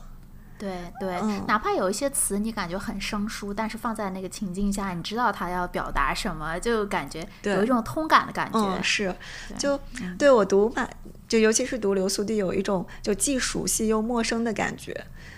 嗯，就熟悉的那部分，是因为他描写的这种，就比如说华人社会里面的人情世故、礼尚往来，就我太熟悉了。就人与人之间的那些很幽微的，就不管是情谊或者是局域也好，都都我们都非常的熟悉。然后，但同时他又通过就是把中文的一种重新呃重新组合，然后又带着一种南洋的风情。就你会就比如说这个里面，他就会涉及，比如说拉祖是印度人，然后还有当地马来马来文化，就它。他会把所有的这些异文化写在呃，就用中文表达出来。我觉得这个感呃，这个阅读体验也是很独特的。好的，然后那这个我基本上也也讲完了。好，那下一个我们要说的是二零二一年年底国家地理的一个纪录片，它叫《泰国洞穴救援》。呃，导演是当年拍摄《徒手攀岩》而因此得了奥斯卡奖的。伊丽莎白柴和金国忠导演夫妇，他的背景就是一八年一个事件，就是泰国有一十二个足球队的少年，他们叫野猪足球队，他们由于暴雨被困在了洞穴的一个事情吧。嗯，这个片子它就是一开始他就交代了这些孩子被困在了这个洞穴中，然后从各方的角度告诉你他们是怎么开始这项洞穴救援的。呃，这是我第一次看到这么振奋人心的纪录片，因为在我以往看纪录片的经验中，纪录片都是。呃，陈列出一些事实，它不会有这么昂扬的节奏。但这个纪录片就让我感觉非常热血，节奏很明快。尽管它是去救孩子这么危急的一个事情，但是它总体是一种很积极向上的基调。啊，而且一开始它就直奔主题，引出了我们怎么去救这些孩子的方案。那么各方视角包括泰国本地的海豹突击队，还有英国的洞穴探险家，还有一些牺牲的志愿者的遗孀。他在紧急的同时又饱含了一些温情和幽默，而且还有一些民俗的角度。包括我们聊过，就是他们因为解救孩子很着急，所以本地的人民请来了。泰国本地的一个高僧，那么这个洞穴它好像是叫睡美人洞。这个睡美人的洞穴传说就是来自于泰国的一个民间故事，说在古时候泰国有一个公主，她爱上了一个平民小伙子，他们俩的恋情不被皇室所允许，因为这是一个跨越阶层的爱情。所以他们俩就双双去殉情了。那泰国公主的泪水就化成了这个睡美人洞的这个这里面的雨水吧。所以这个高僧传说其实是泰国公主父王的转世。那么泰国公主的父王其实公主就是由于高僧达成了一定的和解，所以高僧在人民群众的邀请下来到这个。嗯，洞穴旁边为这些困在里面的孩子祈祷和祝福。结果泰国高僧说，孩子一定会被顺利解救的，但是最后会有两个人牺牲。就是整个又是从一个很玄学的角度切入这个片子，最后孩子们终于被救了出来，嗯，完成了这个故事的一个故事线。但是从各方视角来看的话，每一个视角都非常的新颖，非常的有意思。每一个人好像都通过这个。解救的事件完成了自己的一个人物弧光吧。其实令我印象最深刻的就是这一群从各地来的洞穴潜水探险家。因为其实海豹突击队他们虽然有很很强的这种军事力量，还有很丰富的水下经验，但是对于洞穴救援的话，是一个需要有特殊技能的一个一个救援的方法。所以这时候需要有洞穴探险经验的人。这时候，他们从全世界召集这些洞穴探险家来去应对如何解救孩子的时候，他会给你呈现每一位洞穴探险家他的背景。比如说，来自英国的两个洞穴探险家，啊，他们都说他们在年轻的时候并不是很合群的、很受欢迎的孩子，在学校里他们甚至受到过霸凌。但是因为这种特殊的体验，他们会对潜水的这种深邃、远离人世的这种运动产生了爱好。就有一个人，他说他会感觉自己回到了雪巨人的时代，但是这次潜水运动恰恰救援行动恰恰需要他们的通力合作，那他们合作的也非常好。最后他们把孩子救出来的时候，让我感觉到他们从那时候的自卑完成了自信的一种提升，然后完成了整个的一个人物弧光。包括他们怎么鼓励孩子，怎么就是克服重重困难，甚至冒着生命危险去救援孩子，就是他们从这个救援的过程中，自己也得到了一种救赎和升华吧。所以，嗯，就是觉得这个片子整个就是非常好，让我。感觉有打了鸡血，很积极的感觉。对我，我看这个片子的时候，就真的哭了好几次，就有有好多个镜头，就会让你不自觉的就带入到当时的那个情景当中。而且，而且它是一个像你说的，它是一个通力合作嘛，就不不仅仅是泰国本地的这个救援队，还有来自于就全应该全世界好多个地方，有有英国、中国、日本，呃，比利时，就各个地方的探险家，还有澳大利亚，对。就就大家都去说，我们就是为了这一个目标，要把这十三个孩子把从洞穴中把他们救出来。就为了这一个目标，大家集中在一个那个小村子里面。然后我就是很容易被这种就大家齐心合力做某事的这种氛围感动到。对对，团队合作，对，然后就就像你说的，就很热血。就虽然这个故事，又可能因为我在看的时候，我已经知道这几个孩子就最终会被救出来，就是这个悬念是不在了。但是他们，就你还是会觉得他们每一次遇到困难，然后大家要要要齐心合力的想办法，就那个氛围特别打动我。对对，它是按照一天一天来的。我记得咱们也讨论过，就是里面还有东西方文化的冲撞。因为提到提到高僧，高僧还给他们准备了，好像当地民众还是高僧给他给孩子们准备了祈福的手环，希望这洞穴探险家 Rick 能带进去。结果 Rick 跟他的女朋友说，这这他不相信迷信这个东西，觉得这就 bullshit，然后他还把手环扔到地上了。后来。大使跟他说，就是对于泰国人们来说，他们是很相信精神的力量，相信这种很玄学的东西能给他们鼓励和支持。现在孩子正在危难，没有水也没有食物，就是生命垂危的时候最需要这个东西。然后瑞。他的角度就非常的脚踏实地，他说只要能帮到孩子，OK。那尽管我不相信，他又把手环捡了回来，放到自己的包中，再带给孩子们去鼓励他们。对，就是整个过程看感觉就是大家都冲着那一个目标，只要能救出孩子，就都 OK 的。是的，对，就这个就这个宗教的这个分呃元素，在这个片子中也是给我印象很深刻。就一方面它是。就是西方很科学、很很精确的一种一种救援的方案。就他们，我记得他们说，不断的要去推演这个救人的步骤，比如说面罩怎么戴，然后要去呃，后来好像是给这几个孩子打了镇静剂，就让他们在水下就是不要。耗费那么多的氧气，就我觉得这是一种很科学、很理性。然后另外一方面又是又是泰国一种东方的一种宗教啊，然后去祈求神明。就我觉得这两种力量就在这个片子当中就不断的去去。一方面我觉得他们有一种交战吧，然后一方面又又在联合。尤其是对，就其中那个高僧，就他做了一个预言，说嗯这个场救援会成功，但是会有两个人。两个人去世掉，呃，就有两个人会死掉，其中一个是那个呃海兵海海豹突击队里的士兵，然后另外一个就直到最后的片子，他才说是其中一个救援队成员的父亲，然后那一刻就真的觉得说是生死在轮回，就这个宗教信仰，就感觉冥冥之中是有这么一个力量，让你就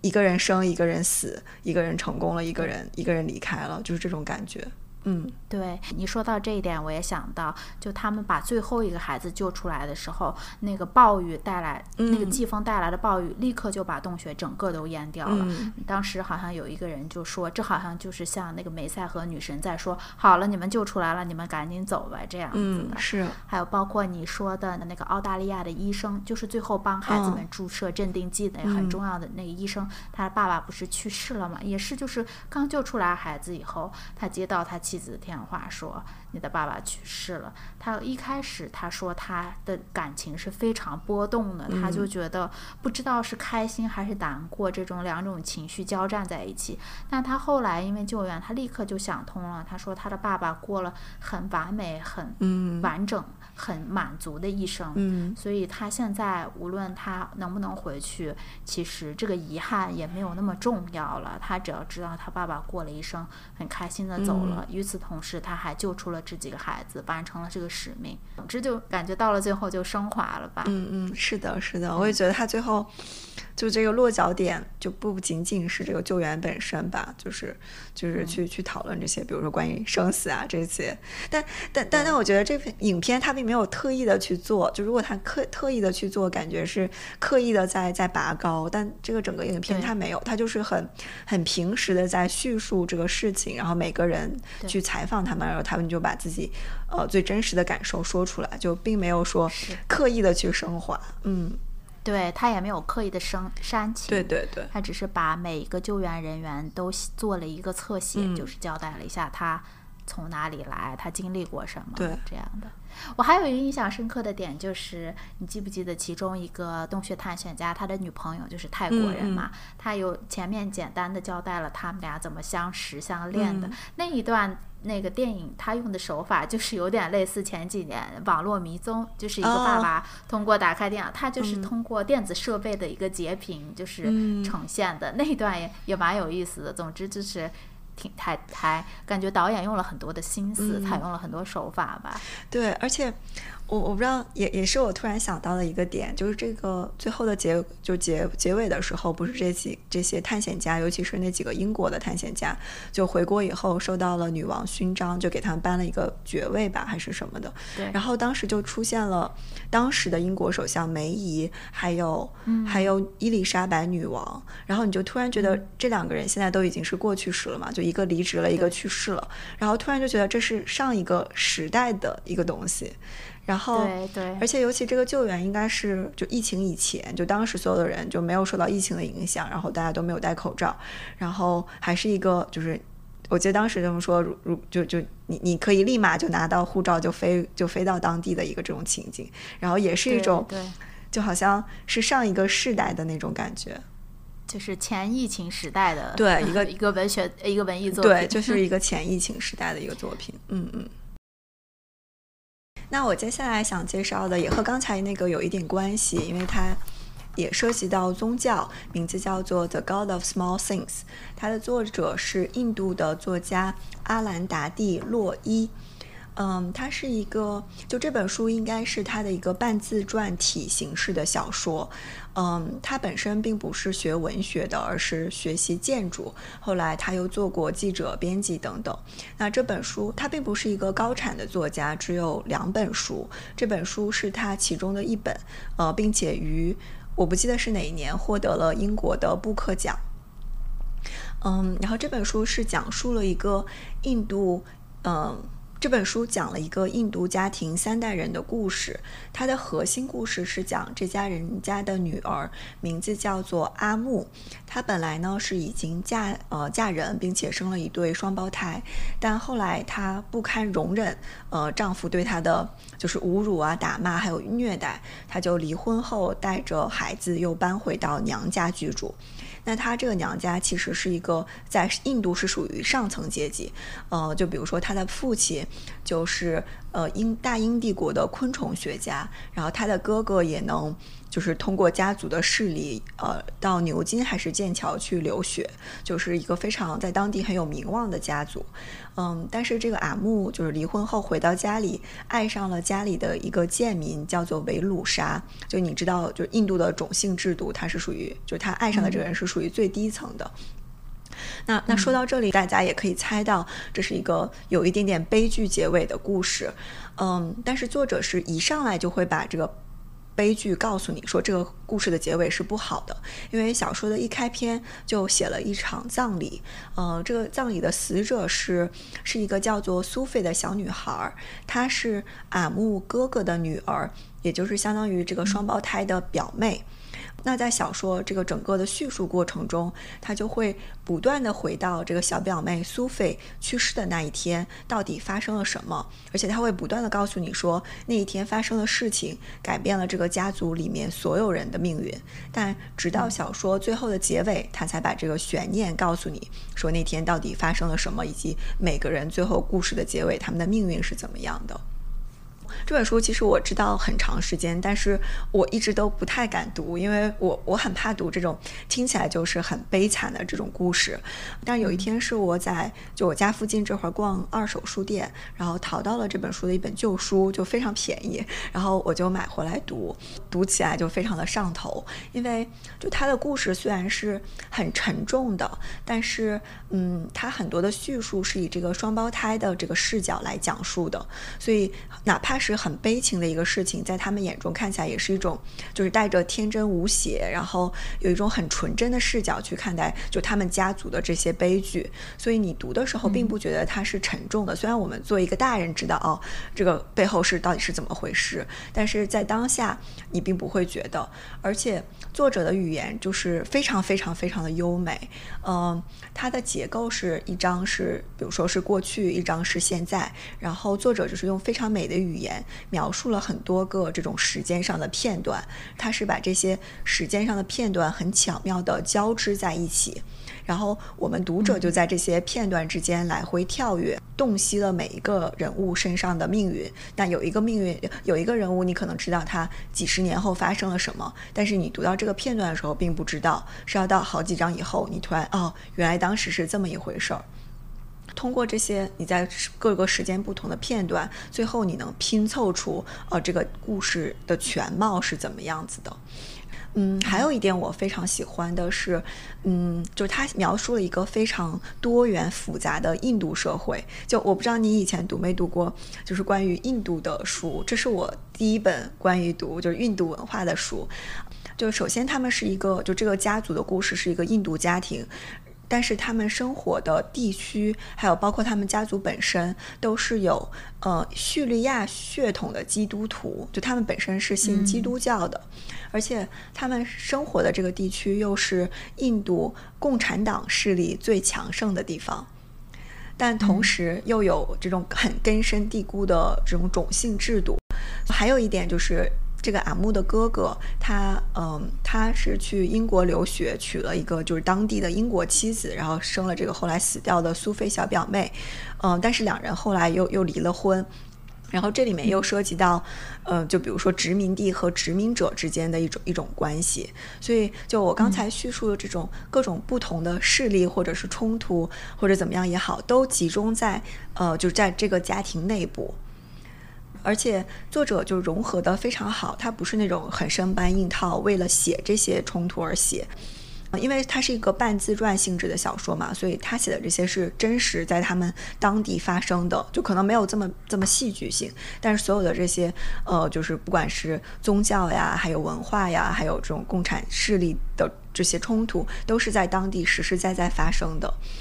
嗯，所以我非常非常推荐这本书。就如果今年我只读一本，我就会读这一本。嗯。感觉像是一种呃史诗型的巨作，像是《战争与和平》，但是就浓缩在一个家族里面了。嗯，对，它可能没有像。战争与和平写的那么就是庞杂，就是很很大，嗯，它就是集中在这个一个印度的小家庭当中，但是它就涉及到了很多方方面面的，嗯，但这些都是在故事的背后，就他不会去把它作为一个一个核心情节去写，比如说写到就是印度共产势力的那一章节，他没有去写说就是印度共产党在当地是怎么样怎么样运行的，他就是通过一个人物的一次游行，然后又是以这个孩童的视角。他去写当时游行发生了什么，对他家族里面每个人的这个印象是怎么样的，他是从这个角度来写，所以就读的时候就不会觉得沉重或者很难读。嗯，对，像是一个社会的横切面，通过这个家族展现出来了。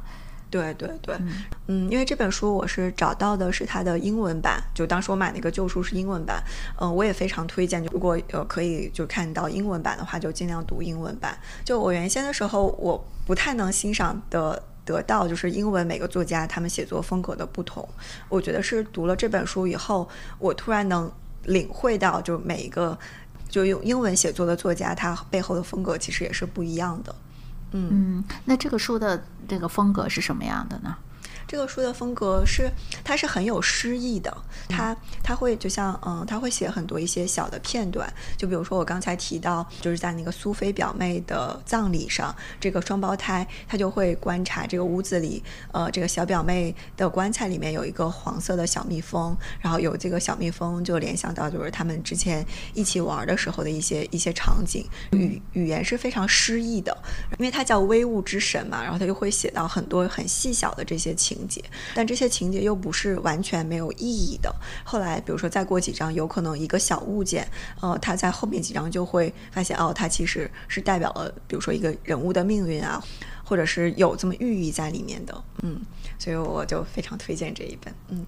感觉是很异国风情的一本小说，因为我其实读过一本，但是它是印度第一代移民的一本小说吧，它在美国，它讲了一个印度家族。这个好像解说疾病的人是对对对，是这个作家写的，但是不是解说疾病的这本书，我读的是他的同名人。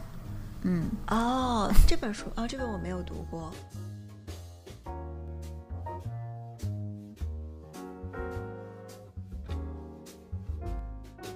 接下来想推荐的是一个作家上野千鹤子，嗯，上野千鹤子是这两年特别火的一个女性主义作家，嗯，她其实是东京大学的一个教授，呃，就前两年有一个关于她的视频很火，就是她在东大毕业上，呃，毕业典礼上的一个演讲，嗯，我今年是读了她的一本《艳女》，还有一本《从零开始的女性主义》，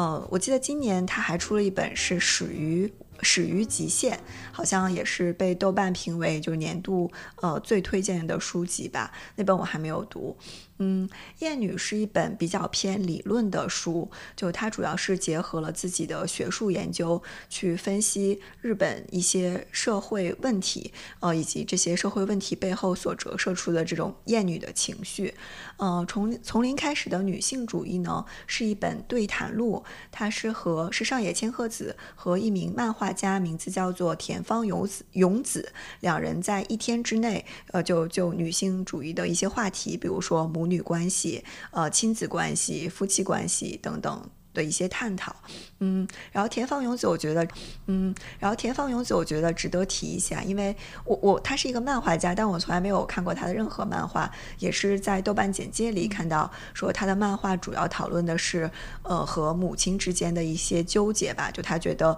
自己的母亲过分的渗透在他的生活当中，然后他的这个漫画就是主要是去。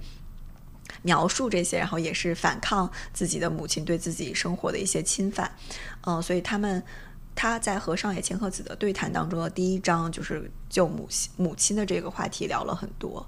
嗯，然后我我为什么今年非常喜欢这本书《从零开始的女性主义》，是因为我觉得就是上野千鹤子提到的这些。比如说女性主义啊，母女关系，嗯，是我们这两年很火的一个话题。我们也在社会的一些社会讨论当中不断的去提到这些话题。但是上野千鹤子的这本《从零开始的女性主义》，它更像是一本行动指南。就就是就是有了这些话题以后，他教你怎么样去去去战斗，呃，也不说去战斗，是是去呃是去。比如说改变一些社会的规则，里面其中他给了一个例子，就是说在日本的社会里面，呃，有很多的就是小孩要去上托儿所的问题，那他就教，他就教这些当代的女性，如果你关注这个话题，呃，你要怎么样把这个反映在你的，就比如说选票上，他就建议说，你可以去了解每个议员对呃。小孩子上托儿所这个话题，他们具体的见解，然后你可以把所有议员的反馈总结出来，就这个人有没有反馈，然后他反馈的是支持还是不支持，怎么样？然后把这个公把这些信息可以公布给大众。那如果你对这个话题感兴趣的时候，那你就可以参考就是这些每个议员的反应，然后用你自己的投票去表明自己的立场。然后这是一方面，但这可能并不一定说每个。每一个情景都适用吧，但他也提到说，呃，在我们现实生活中有一种，呃，它叫做一人一杀，就是说，如果你没有办法改变这个大的社会环境，但你可以从你身边，比如说你自己的丈夫，或者是你的母亲，或者是你的孩子等等，就是具体的人身上去做这种革命，嗯，然后这是我就是感触很深的一点，然后另外一点是。上野就是他谈到女性主义，就他们所有的这些斗争经验，其实是在上个世纪六七十年代，就女性主义启蒙的时候，就就已经被大家。就已经抗争过一轮了，但是就是最近几年的这个女性主义，其实很多时候是在又重复以前六七十年代前辈们已经做过的这些。然后上野就给出说，嗯，他感觉他自己的一个很大的感触是，上一代人的这些这些斗争经验或者革命经验，并没有被传递下去。嗯，然后其中一个很大的原因，也是因为大家对女性主义这个词或者女权这个词是有一种污名化的。对，嗯，就他其中我记得田芳也就另另外那个漫画家也说到，他自己不敢承认，呃，不敢在公共场所承认自己是一个女权主义或者女性主义者，是因为大家一提到女性主义，就会把你说成啊，你是不是很偏激呀，或者是，嗯，你你你是不是一种。嗯，就是你已经有了这么多，你为什么还不满足？就有一种各种各样的姿态。对对，就是有一种污名化。然后这个我是非常感同身受的，因为哦，我也可能和我我原以为是同温层的朋友，我们有的时候会讨论这些问题。然后我觉得可能是大家的一种共识，突然发现并不是。就很多人就会说啊，比如说我有一个朋友，我跟他谈论，他就会说，你已经得到这么多了，你已经你并没有受到，比如说。呃，男权社会的欺压，或者你你生活的已经很好了，你为什么还要关注这些话题？就我被问到这些话题的时候，我不知道当时我是不知道怎么回答的，嗯，然后是。而且慢慢的话，我就会发现，哦，这个话题是我不应该跟别人聊的话题。就我慢慢也会把自己和，比如说女性主义，我不会和别人在公共场所去聊这些话题。嗯，但是读了这本书以后，给我最大的一个感触就是，还是要还是要聊，还是要去去发声。嗯，可能并不是为了说去改变某些某些人，而是为了能找到自己的同盟。就我说出来这个观点，可能别人知道哦，你是对这个话题感兴趣的。那在下一次他遇到问题的时候，他可能就会来找我聊，就我们之间就会结成一种一种同盟。我觉得这是我今年，嗯，不仅仅是读这本书吧，然后也是。在看各种各样的社会事件的时候的一个很大的一个感受。嗯嗯嗯，我觉得就从零开始女性主义这本书，因为这是我读的第一本上野千鹤子的相关的作品，所以我在我看来，它不是一个非常严肃的一个理论型的作品，它是通过对谈的方式，更多的是给我们这种没有女性主义经验和理论基础的人一种。科普式的教育，而且它的行文方式就是很轻松、很对话式的，就告诉你，你不需要掌握太多的理论、太多的知识框架，你只需要知道。会存在一些不公平的情况，或者就是你只要去战斗去做就好了。所以这给我的感觉就是一种非常 practical、很脚踏实地的一本书。对，包括你跟我说你朋友讲的这种立场的问题，呃，我相信其实这个逻辑是很站不住脚的，并不会因为你去做什么，你去相信什么，并不会因为你处在一个什么样的社会地位中而决定的。我记得好像上野千鹤子好像也在他的书中有提到过如何面对这个。这种问题，但是我已经记不清他是怎么说的了。总之，给我的感觉就是他是一个非常积极的态度，就是说我们要去团结起来，无论是女性主义还是少数群体 LGBT 还是残疾人，我们都其实处在社会的 B 面。我们要怎么做到如何去打破 A 面和 B 面的这个壁垒吧？对对对，这个也是我我在读的时候一个印象很深刻的，就。嗯，就他提到，就是应该是那个田房女士吧，就她自己总结说，社会是有 A、B 面的，A 面就是相当于就是比如说父权啊，然后商业的逻辑，然后政治就是就是你表面上看到的社会运行的方式，然后但避免就是这些，比如说儿童、老年，呃，就你没有办法呃参加到社会生产活动当中的这些这些人，包括妇女，然后大家其实是在一个被看不到的 B 面，嗯。然后也是我另外一个就感受很深的点是，呃，他提到就是要连接，比如说残疾人或者少数族裔等等，去，呃，去去带就大家一起去怎么说抗争，或者是一起一起联合起来。对，然后这也涉及到。嗯，上野千鹤子定义的女性主义，就他认为的女性主义，不是说再去建立一套跟男性就男权社会对应的一个女权社会，而是要建立一种新的社会制度吧，一种社新的社会体系，呃，把所有的弱者都能让让弱者可以得到尊重。我觉得这是女性主义，就我比较认可的一种女性主义，就不是说女性要变成只有变成女强人才是女性主义，而是嗯，就是。首先要承认女性，比如说她是一种弱势的群体。那在这个弱势群体，我们是想让每个弱势的人都能得到尊重。我也推荐，就如果你感兴趣的话，可以去读她的《艳女》，就她说话真的非常的犀利，很多地方就哪怕道理我都懂，但被她一说出来，你就特别想要拍手鼓掌。对她讲话非常具有不能说煽动性吧，但是如果在一群人中，她是属于说话能让你听到、能注意到的感觉，她是大声疾呼的那种人。是的，是的。最后，我就觉得总结一下这本书，用我最喜欢其中的一句话来总结这本书吧。呃，是里面的原文。他说：“如果没有人扔石头，平静的水面就不会翻起波浪。只要翻起了波浪，被影响到的人就可以在各自擅长的领域把它传播下去。”嗯嗯嗯。你说这点，我也想到他就是提到 A 面与 B 面的时候，他说要联合 LGBT 还有残疾人。他好像有说，在日本议会的时候发言的时候。因为这个残疾人他说话会比较慢，所以议会有帮他把时间加长了，不再有演说的这个时间的限制。所以这点也呼应到啊，我们要可能在传统意义上的弱势群体，要首先喊出来我们想要的东西，像我们想什么，我们的这个主意，然后再去去做这些事情吧。又是给上野千鹤子老师打 call 的一天。对，是的，我记得它里面就是你说的那个议会议员，他就说这是一个呃打破了 A B 面的一个一个时刻。对对，但我其实觉得在现实生活中打破 A B 面还是比较难的。我觉得主要是要教育在 A 面的男性去意识到这个问题吧。嗯，我觉得这个很难。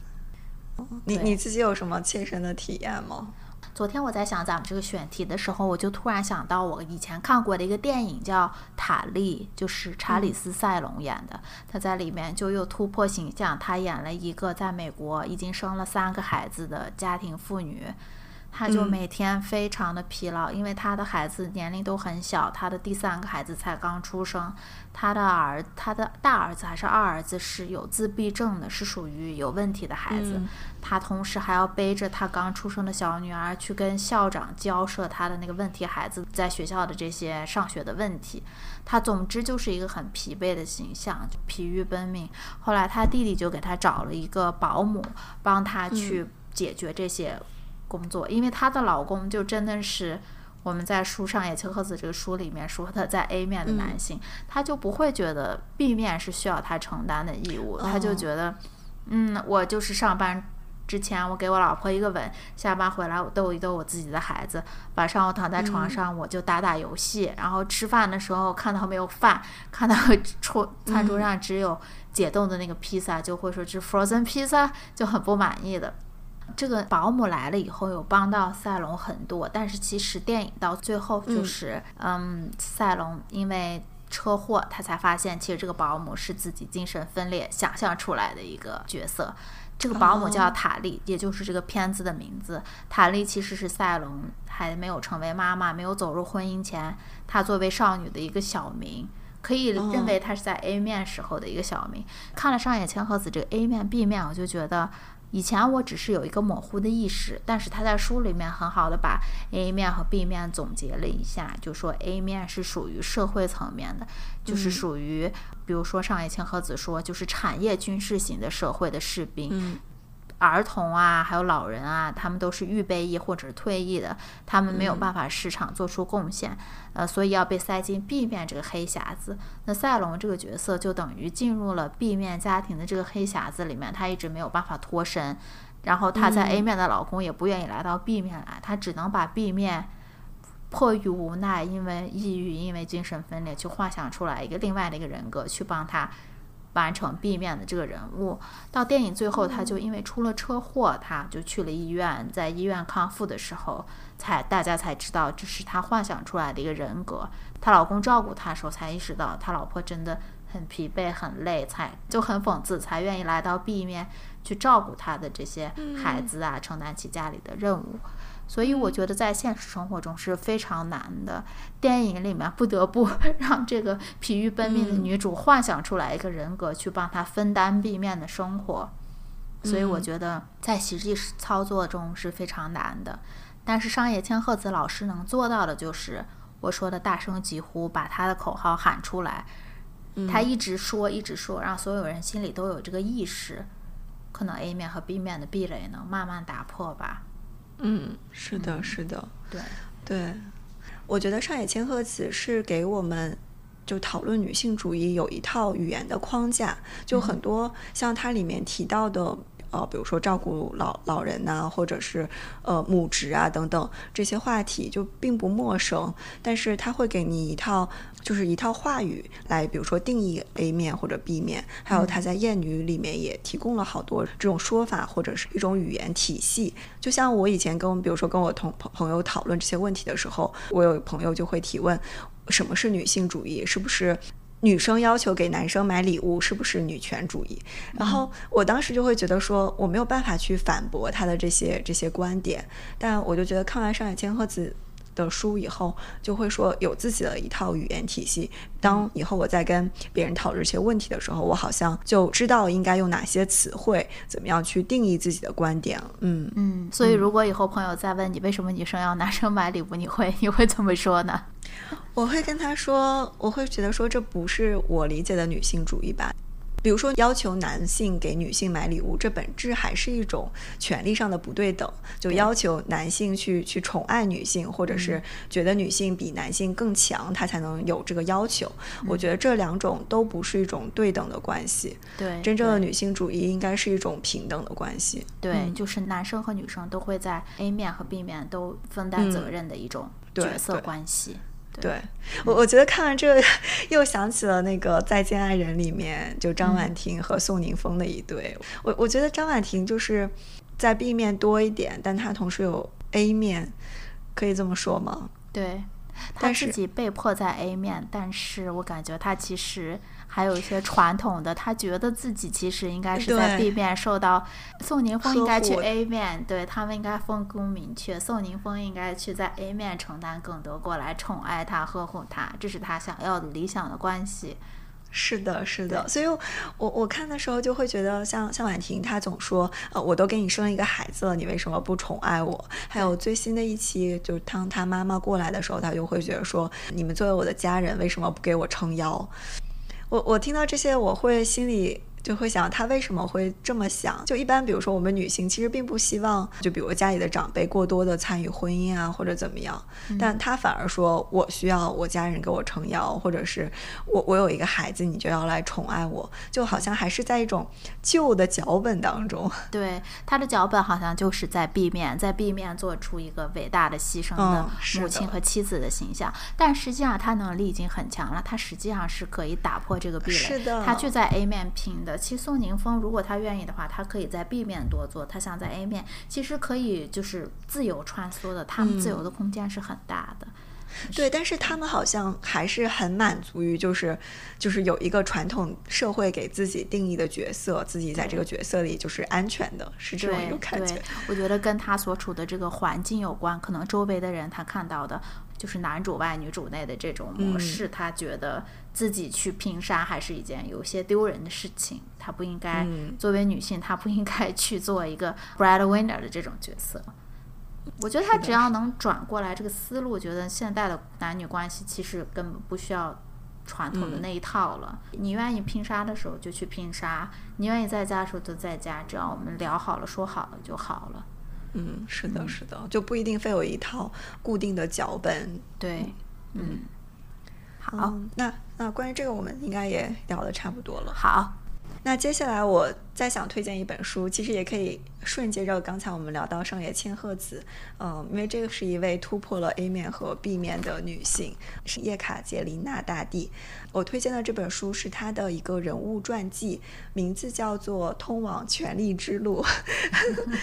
对，呃，这个名字，这个名字我也不知道为什么会会起成。这个样子，它的作者是罗伯特·麦西，是一位美国的历史学家和记者。他也写过另外一本书，名字叫做《彼得大帝》。还因此获得了普利策新闻奖。这本书是一本不在我平时会阅读的舒适区的书，嗯，但我最初对叶坎捷琳娜大帝感兴趣，是因为有一次在 YouTube 上面刷到了一个电影解说，然后当时就觉得啊，这个女人好有意思，想去多了解一点。后来就找到了这本叶卡叶卡捷琳娜大帝的传记，呃，这本书非常非常的好看，就是你。一读下来就就停不下来的那种书，就你非常想看到她是怎么样，呃，一步步成为女王，然后统治整个俄国，这个整个过程非常的精彩。那叶卡捷琳娜大帝呢，她是在俄国历史上一位非常有影响力的女王，她在位期间不仅帮助俄国。嗯，开疆拓土，而且她给俄国带来了很多欧洲比较先进的科学理论、政治、艺术等等各方面的这些滋养吧。后来，在叶卡捷琳娜大帝她去世以后的一百年间，俄国就不断的涌现出像我们现在耳熟能详的名字，呃，普希金呀、托尔斯泰、契科夫。托斯托耶夫斯基等等这些有名的大家在俄国涌现，然后使得俄国成为了一个文化上的大国。那伊坎捷琳娜大帝呢？她其实并不是俄国人，他是出生在德意志一个有点落魄的小公国里面。他的父亲就是一个比较安于现状的一个落魄贵族，但是他母亲是一个非常有野心的人。当他得知当时俄国的执政是伊丽莎白女王在给自己的继承人寻找一位妻子的时候，他就把自己的女儿推荐出去，呃，结果真的被伊丽莎白女王看中。那叶卡捷琳娜十四岁的时候就嫁到了异国他乡，嗯，开始学习新的语言，并且皈依了东正教。但她最开始的这个宫廷生活其实是很不顺利的。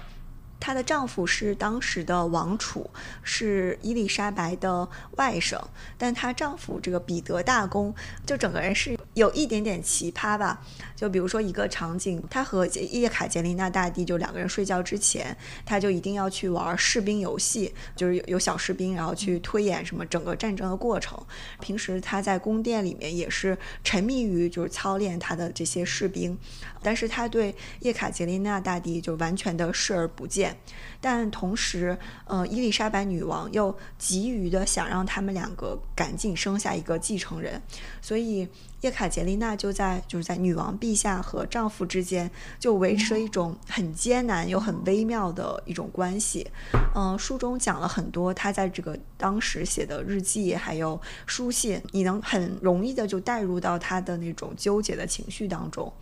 那后来伊丽莎白女王去世，呃，叶卡捷琳娜就终于集结起了足够多的力量，把她就这个彼得大公从王位上赶下去。就这整个一段就非常非常的精彩，就很像我们现在看的这种宫斗剧一样，就非常非常的好看。嗯，另外一点就是。对，就非常的大女主。呃，另外一个我非常喜欢的是叶卡捷琳娜大帝，除了她在这种政治啊、军事、艺术等等方面的成就以外，她还是一个非常有热情、很渴望爱情的一个人。嗯，书中记录了大概她十多位有名有姓的男宠，就男男朋友，然后也收录了她写的这些什么小情书、小纸条。你就会觉得，在她呃女王陛下的这个外表下，其实是有一颗很。很很真挚的心灵吧，就很渴望爱的一个一个心，嗯，所以在我心中，她是一个非常立体的一个女性角色，就不仅仅是有杀伐决断的那个 A 面，也有 B 面，就是很温柔、很很渴望爱的这一面。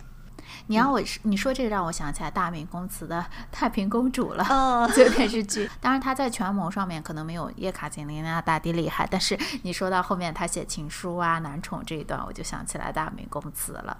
那叶卡捷琳娜大帝她有什么特殊的政治才能吗？就是有写到吗？书里？我觉得我对她印象最深的就是她里面。其实是他的一次失败吧，就他他其实是想推翻俄国的农奴制度。他读了很多欧洲启蒙时代的这些书籍，他一生都在资助像伏尔泰等等这种就是欧洲的大思想家，所以他就非常想在俄国把这个农奴制度给推翻。但是他做了一半以后，他发现这个事情很难，因为。俄国就当时的像既得利益者，他们都是大地主，下面就有成千上万的农奴。你改变这这一套农奴制度，基本上就相当于要把这个整个社会都重新推翻了，再来一遍。所以他后来其实是相当于妥协了吧？嗯，就他没有把这个制度继续强力的推行下去，就是这个这个改革，它又允许了这个农奴制度的存在。就我觉得这是一个。怎么说不能算是一个政治上的突破，但我能看到，一方面她是一个很有改革思想的一个女性吧，就她希望去去追求一种更公平的社会制度，但同时她有一种就是政治家的善于妥协的那种政治艺术。就是他知道这个事情推行不下去的时候，他就会收手了。嗯嗯，就是很有效率。他认清现实了，知道凭自己一己之力改变不了这个根深蒂固的一个系统的东西。嗯，他就会 move on，就直去朝前走了，不会耗费太多精力。对，就是很是一个很实事求是的政治家的角色，我觉得。对，说到这就突然让我想起来，就是德国的，就是前总理默克尔嘛，就我我也是。后来就想去读她的传记，我觉得她也是一个很擅长妥协的一个女性。她发现这个制度推行不下去的时候，她就会说：“那好吧，我们可以折中一下。”就是很有智慧的女性。嗯，感觉这像是女性的一种特殊的一种技能，就是可以以柔克刚，对，四两拨千斤，这叫什么？百炼钢化为绕指柔的感觉，就是可以从各方斡旋，最后达到一个妥协的过程吧。嗯嗯嗯，是的，这一点也是我觉得叶叶卡捷琳娜大帝里面就是她非常吸引我的一个地方。嗯。嗯，就他不是那种很很传统的男性领导人的角色，是他有自己的女性特质，但他同时也很优秀。对，因为咱们一说起来沙俄啊、俄罗斯历史，咱们总是会说叶卡捷琳娜，她就变得非常的刻板印象的一个人。你感觉她类似武则天那样的女皇，肯定是像男人一样的战斗。但是书里可能给她呈现了她不同的面，她情爱啊，还有她在历史中如何纠结，如何有常人的烦恼，就让。你觉得很立体，很有血有肉吧？嗯，是的，是的，对，很推荐这本书，就很好，很很容易读。嗯，好的，那这本我也说完了。啊，那下面要说的这一本书是叫《百分之五的改变》，它是李松蔚老师。李松蔚老师是我们国家一个很有名的心理学家，他在二零二零年写的一本新书。他这个书的形式就是读者的来信和李松蔚老师之间就是一种书信往来吧。书中一共收录了大概四十四个案例，他按照不同的章节分为了自我、家庭、工作、情感还有人际。包括这几个方面的困惑，所以对于每个读者提出的问题，李松蔚老师会在书信里面给予一些巧妙的回答，然后再做一些进一步的发问，去激发这些写信的读者来做一些进一步的探索。他会要求这个提问的人在未来的一周内尝试一个他没有试过的行动，就尝试这种百分之五的一种可能性，最后把。在他一周试验这个方法的结果反馈给李松蔚老师，李松蔚老师这个方法就让我有一种很古怪的感觉，甚至觉得有点离经叛道。比如他书一开头有一个读者跟他倾诉自己在找工作的时候，就是一直没有办法迈出改简历的这一步，所以李松蔚老师给他想了一个办法，就是告诉他，你每天只写半个小时简历，不能少于半个小时，也不能多于半个小时。无论你写的怎么样，你写完了以后就必须把这个简历删掉。就是从结果上来说，可能跟他之前这个读者没有改简历没有任何差别，因为他写完了就必须删。他绝大部分时间还是什么都不干，就坐在那里，就是也拖着不去找工作。但是他这个读者呢，就根据他提供的方案实践了一周，他竟然最后删删减减 写出来一份简历。因为他读者还比较机灵，他用了一种作弊的方法，他每天把他半个小时写好的那个片段会删掉，但是他不清空他电脑上面的回收站，所以他还保留着前一天的那种底稿，所以。李松蔚老师的办法就是让你感觉很巧妙、很古怪，但是他好像就是有一种打破惯性的感觉。因为李松蔚老师在书里面他说，其实在他这么多年的咨询过程中，他给很多人提出一些方案，但这些人没有去做。他们并不是因为他们真的很懒惰，而是他们就是宁愿维持一个不舒服的惯性，比如说，就我就拖着。我就不去找工作，每天付出就是很多倍的努力，很多倍的纠结。他们都不会去面对一个新的挑战，就是新的事物。比如说，我现在要去面试了，现在来了新的工作、新的 offer 这样的。嗯，所以他百分之五的改变就是请这些来信的读者做一些变化。这个变化一定要非常非常小，就是像这个我刚才举的例子里面，只用半个小时改简历，改完了以后就删掉，就跟之前状态没有什么差别，就是近乎于不变，但是又有一点微小的改变，就能帮助他吧。我为什么会对这个书本书非常的有印象？是因为我确实也实践了这个书里面那个方法。今年我从事的这个行业，因为缺人，还有一些我们上面法律一些变化的原因，我们的工作量就剧增。然后我自己呢，在个人层面，就是总是在纠结人生的意义到底是什么。我做这个工作做得很痛苦，我很犹豫，所以有很长的一段时间，我就是在。我什么也不干，就有点颓废。还有，我要奋斗，我要打鸡血之间，这个两个状态中间会有一个横跳。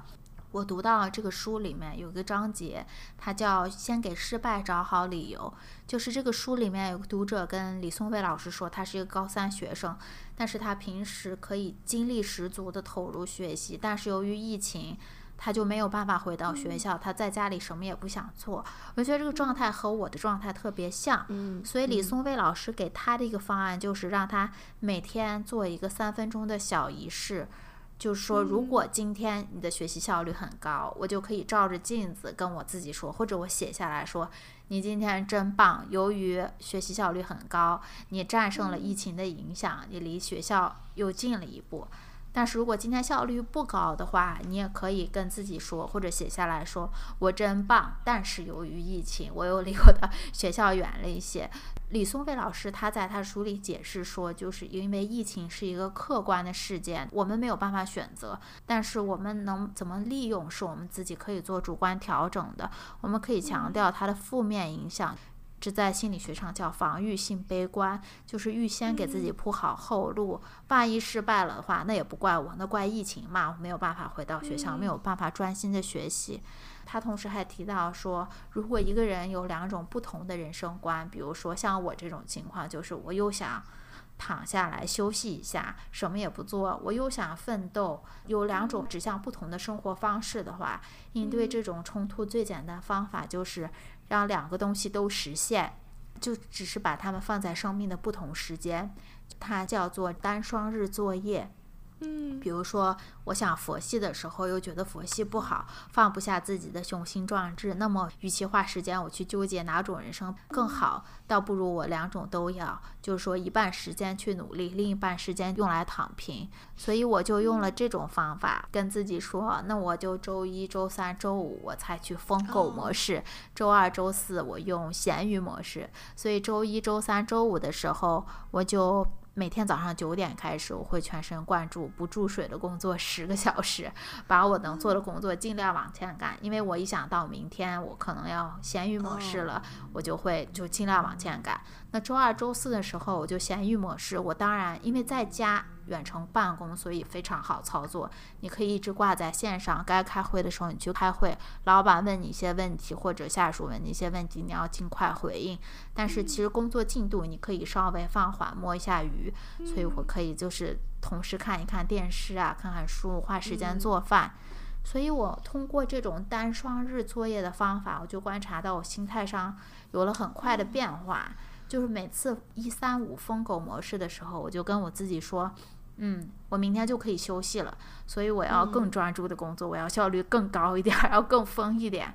嗯，然后周二、周四的时候，我就会想到。那明天我又要开启疯狗模式了，我今天要抓紧时间放松，做一些我想做的事情。我也利用这个闲鱼模式，想到了自己真正想利用自己的线下时间来做点什么事情，我就自己列了一个表，完善了这个列表。就我在列表里写，我想合理利用时间，因为我想用这些时间。我就写下来：一，我想心无旁骛的专注的看书看电影；二，我想学日语或者整理布置家。然后最后我就慢慢发现，其实，在工作方面，我也渐渐意识到，了解到自己其实是。想做的工作的类型，就是能给我带来一些心流体验和有反馈的工作吧。当时我跟我的心理咨询师聊的时候，我之前状态不好，他一度以为我可能挺不过我最忙的这个一个月，但没想到我因为看了李松蔚老师这个单双日作业的方法。帮我度过了我最忙的一个月吧，所以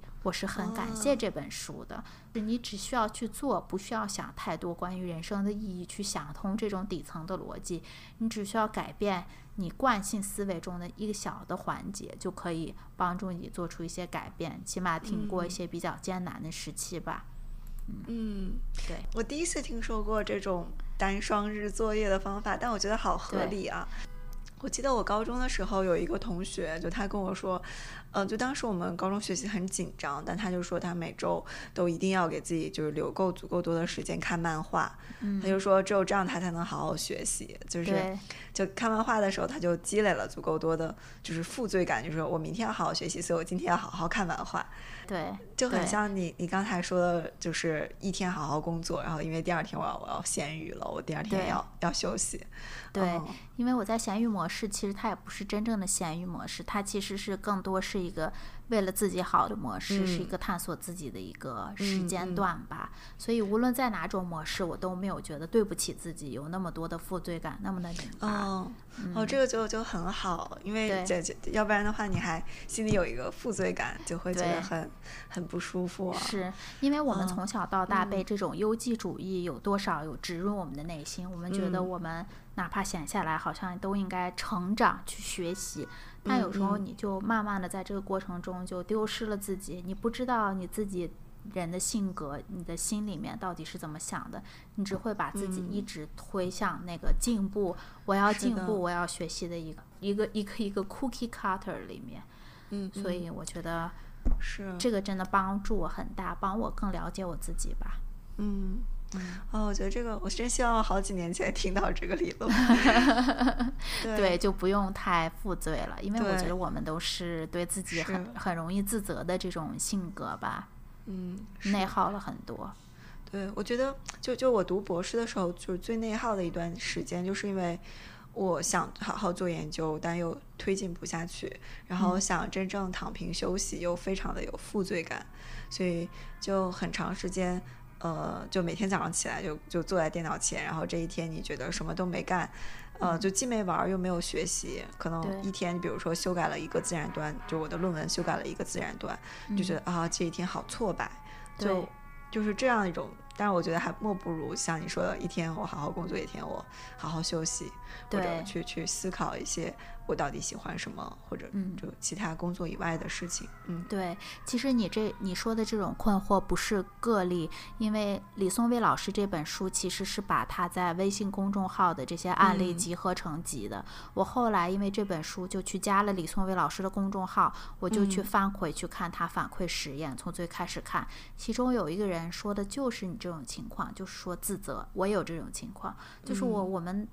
既没有学习，又没有放松，自责用了很多的时间。李松蔚老师给那个人提供的一个方案就是让他花一点时间记录他每天花多少时间学习，花多少时间娱乐玩手机，嗯花多少时间自责。他说，那么接下来的一周之内呢，你玩手机放松的时间是不能变少的，也不能变多的。你学习的时间也是在那里，你只有你自责的时间，你可以用来控制。所以你要嗯选择要不要把自责的时间放在学习里面。所以他的方法就非常的奇奇妙吧，就很有意思。有一些老有一些读者竟然就是提问者，最后给他的反馈竟然是一开始说李松蔚老师提的方法真的很奇怪，我确定我要这样试一试吧。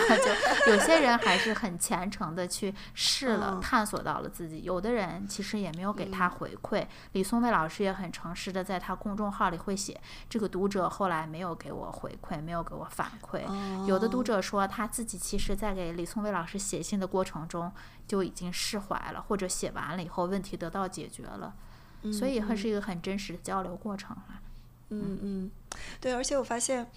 嗯，就是他给的这些小的建议都是很有实操性的，对。就不是很形而上去跟你聊人生、聊理想，就是聊他就是一些很很具体，你今天比如说今天就可以实操起来，就每每比如说每天记录在某某一项工作或者是呃玩手机啊，还有着焦虑的时刻的。就每一个时间段上的时间，然后就很有实操性，我觉得这点很好。嗯是它不是那种没有勺子的鸡汤，所以我也觉得帮对我的帮助是非常大的。嗯嗯，起码对于危机时刻是一个很，嗯它提供了一些工具箱、一些工具，帮你去嗯度过比较难熬的时候吧。嗯嗯嗯哦，真好。对，那那那你现在，比如说，你有你有想你的闲暇时刻，你最想做的事情是什么吗？我就就是把我的列表写了，就是我嗯其中列表有写我要跟你一起做播客，哦还有学日语，我还有心无旁骛的看书看电影，因为我嗯发现我。今年因为工作焦虑最难熬那段时间，我连书和电影我已经没有办法全神贯注的去看了，因为我因为由于工作造成的焦虑达到了一定程度，占用了我太多的心理能量了，所以我当时就跟自己是说，那么一三五你就忙工作，二四六就给自己放假，可以不用任何负罪感的去看书、看电影，有时间你就去看，对。嗯然后还有去，我说还 我还列了一条很奇怪的点，我在我的手机里面列，我写了一个 notes，就说嗯我要合理的利用时间，这样我就可以做播客、看书、看电影、学日语。我还写了一条说享受一些俗世的快乐，比如说逛街购物，去吃一些高级的餐厅。哦，，对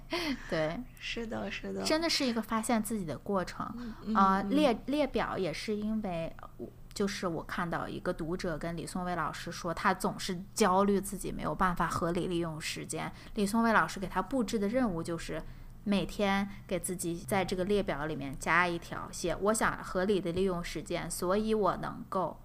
在这两不断扩充这个例子。对哦，真的很为你开心，希望希望对播客我们一定会一直做下去。对对对其他其他几点就真的是很开心，能找到自己想要做的事情吧。对，嗯，对，但我很能理解你，就是状态不好的时候看不下去，就是任何的书啊、文艺作品啊什么的。对，对我我我很能理解这一点。嗯，那时候就感觉自己把自己丢了吧，什么也不想做。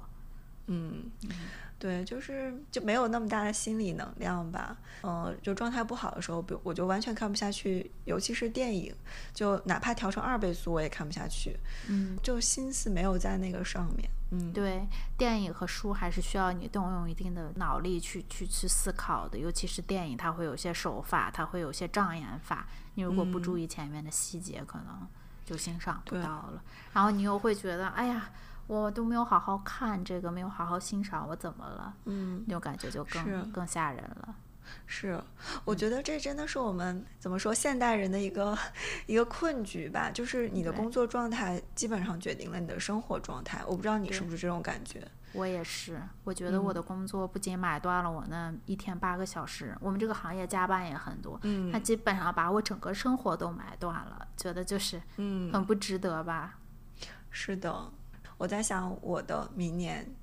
呃，我觉得我现在是把就是工作状态和生活状态就稍微调整的就比较能分得开，但还是会会受到影响吧。就比如说工作状态不好的时候，你的工工作生活状态也会受到影响。对我就是希望能自己能把这两者完完全的区分开，但很难。对，很难很难。好像是一个播客，他说到咱们现代人的这种白领工作越来越难做到生活和工作切割开来，因为我们现在的工作类型就是以项目为基础的。就这个工作，你哪怕下班了，你永远可以往前推进。如果这时候你有一个很愿意跟你竞争的同事，你就觉得你自己永远都做不够。你永远可以，比如说在暑假作业里，你在第一天就永远可以把那一本暑假作业写完了的这种感觉一样。是，所以你能有这个这个苦恼是其实是很正常的。对，所以你知道我看《First Love》初恋的时候，我一个很很。大的感受是我好羡慕他们的职业，就一个出租车司机，一个保安，然后就觉得啊，好好羡慕，就感觉他们下了班就可以把这个切断掉。对对对，可以彻底休息。我记得我读博士时候，有一个同学跟我说，他当时就每天下班啊，每天放学以后路过一片工地，他就当时就特别想去搬砖，他就觉得这个这个工作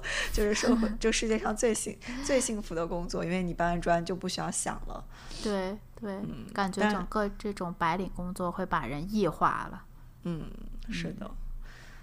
对，但还是对新年有一个新的期待，还是很好的。感谢你和我做这个播客，帮我实现了我这个合理利用时间想做的事中的一条。对啊，我也很开心。就尤其是我们那时候在在纽约的时候，也是就当时是喝了酒，然后就觉得啊很上头。但我后来想想，就真的很想很想跟你聊天，就聊聊看的书啊。我很感谢你后来还提出来了，因为我当时说的时候，我也是就是嗯有那个勇气，我突然就说出来，想看一看你们愿不愿意。然后你们说愿意，但是后来你还是。能主动提起来这件事情，我是很感激的。因为你如果不提的话，像我这种空想主义家，可能就最后就不做了吧。啊，我觉得，我觉得这就是两人合伙做东西的好处。因为我回来以后，我也觉得我以前很多我想做的事情，后来都是半途而废，或者想一想就拉倒了。但我当时我就觉得，啊，我好像给。呃，给毛豆同学一个 一个承诺，我要兑现他。对，毛豆和肉桂卷终于携手开启了新的疆域。是的，是的，就是很开心。然后觉得今年可以把可以把博客好好做，然后就是相当于我们的一个，就像私人的一个记录吧。对，嗯，可以聊聊书。我就觉得我读书或者读看电影啊，或者看剧，都好像是我这一段。生活的一像是一个写照，就我我，比如说我这次写总结的时候，就会想到我当时读这本书时候的那种心态是怎么样的，就好像是一种一年的回顾。嗯，对，感官都是相通的。有时候你会读一本书，你会想到，比如说《围城》，我就会想到我第一次读《围城》的时候是在高中时期，我就会想到高中的同学。高中是很美好的，对于我来说，就会很快乐。我也想跟你多聊，也是因为我我有时候因为工作焦虑的这个问题，我这几年对我自己书影音方面的积累非常的不满意吧，所以我就说播客也算是对于我来说算是一个呃里程碑的东西。比如说我们约好一个月聊一次，那我就必须得让自己去看书，去积累一些吧。好的，那我们那我们就期待一下明年。对，好好好，好 好。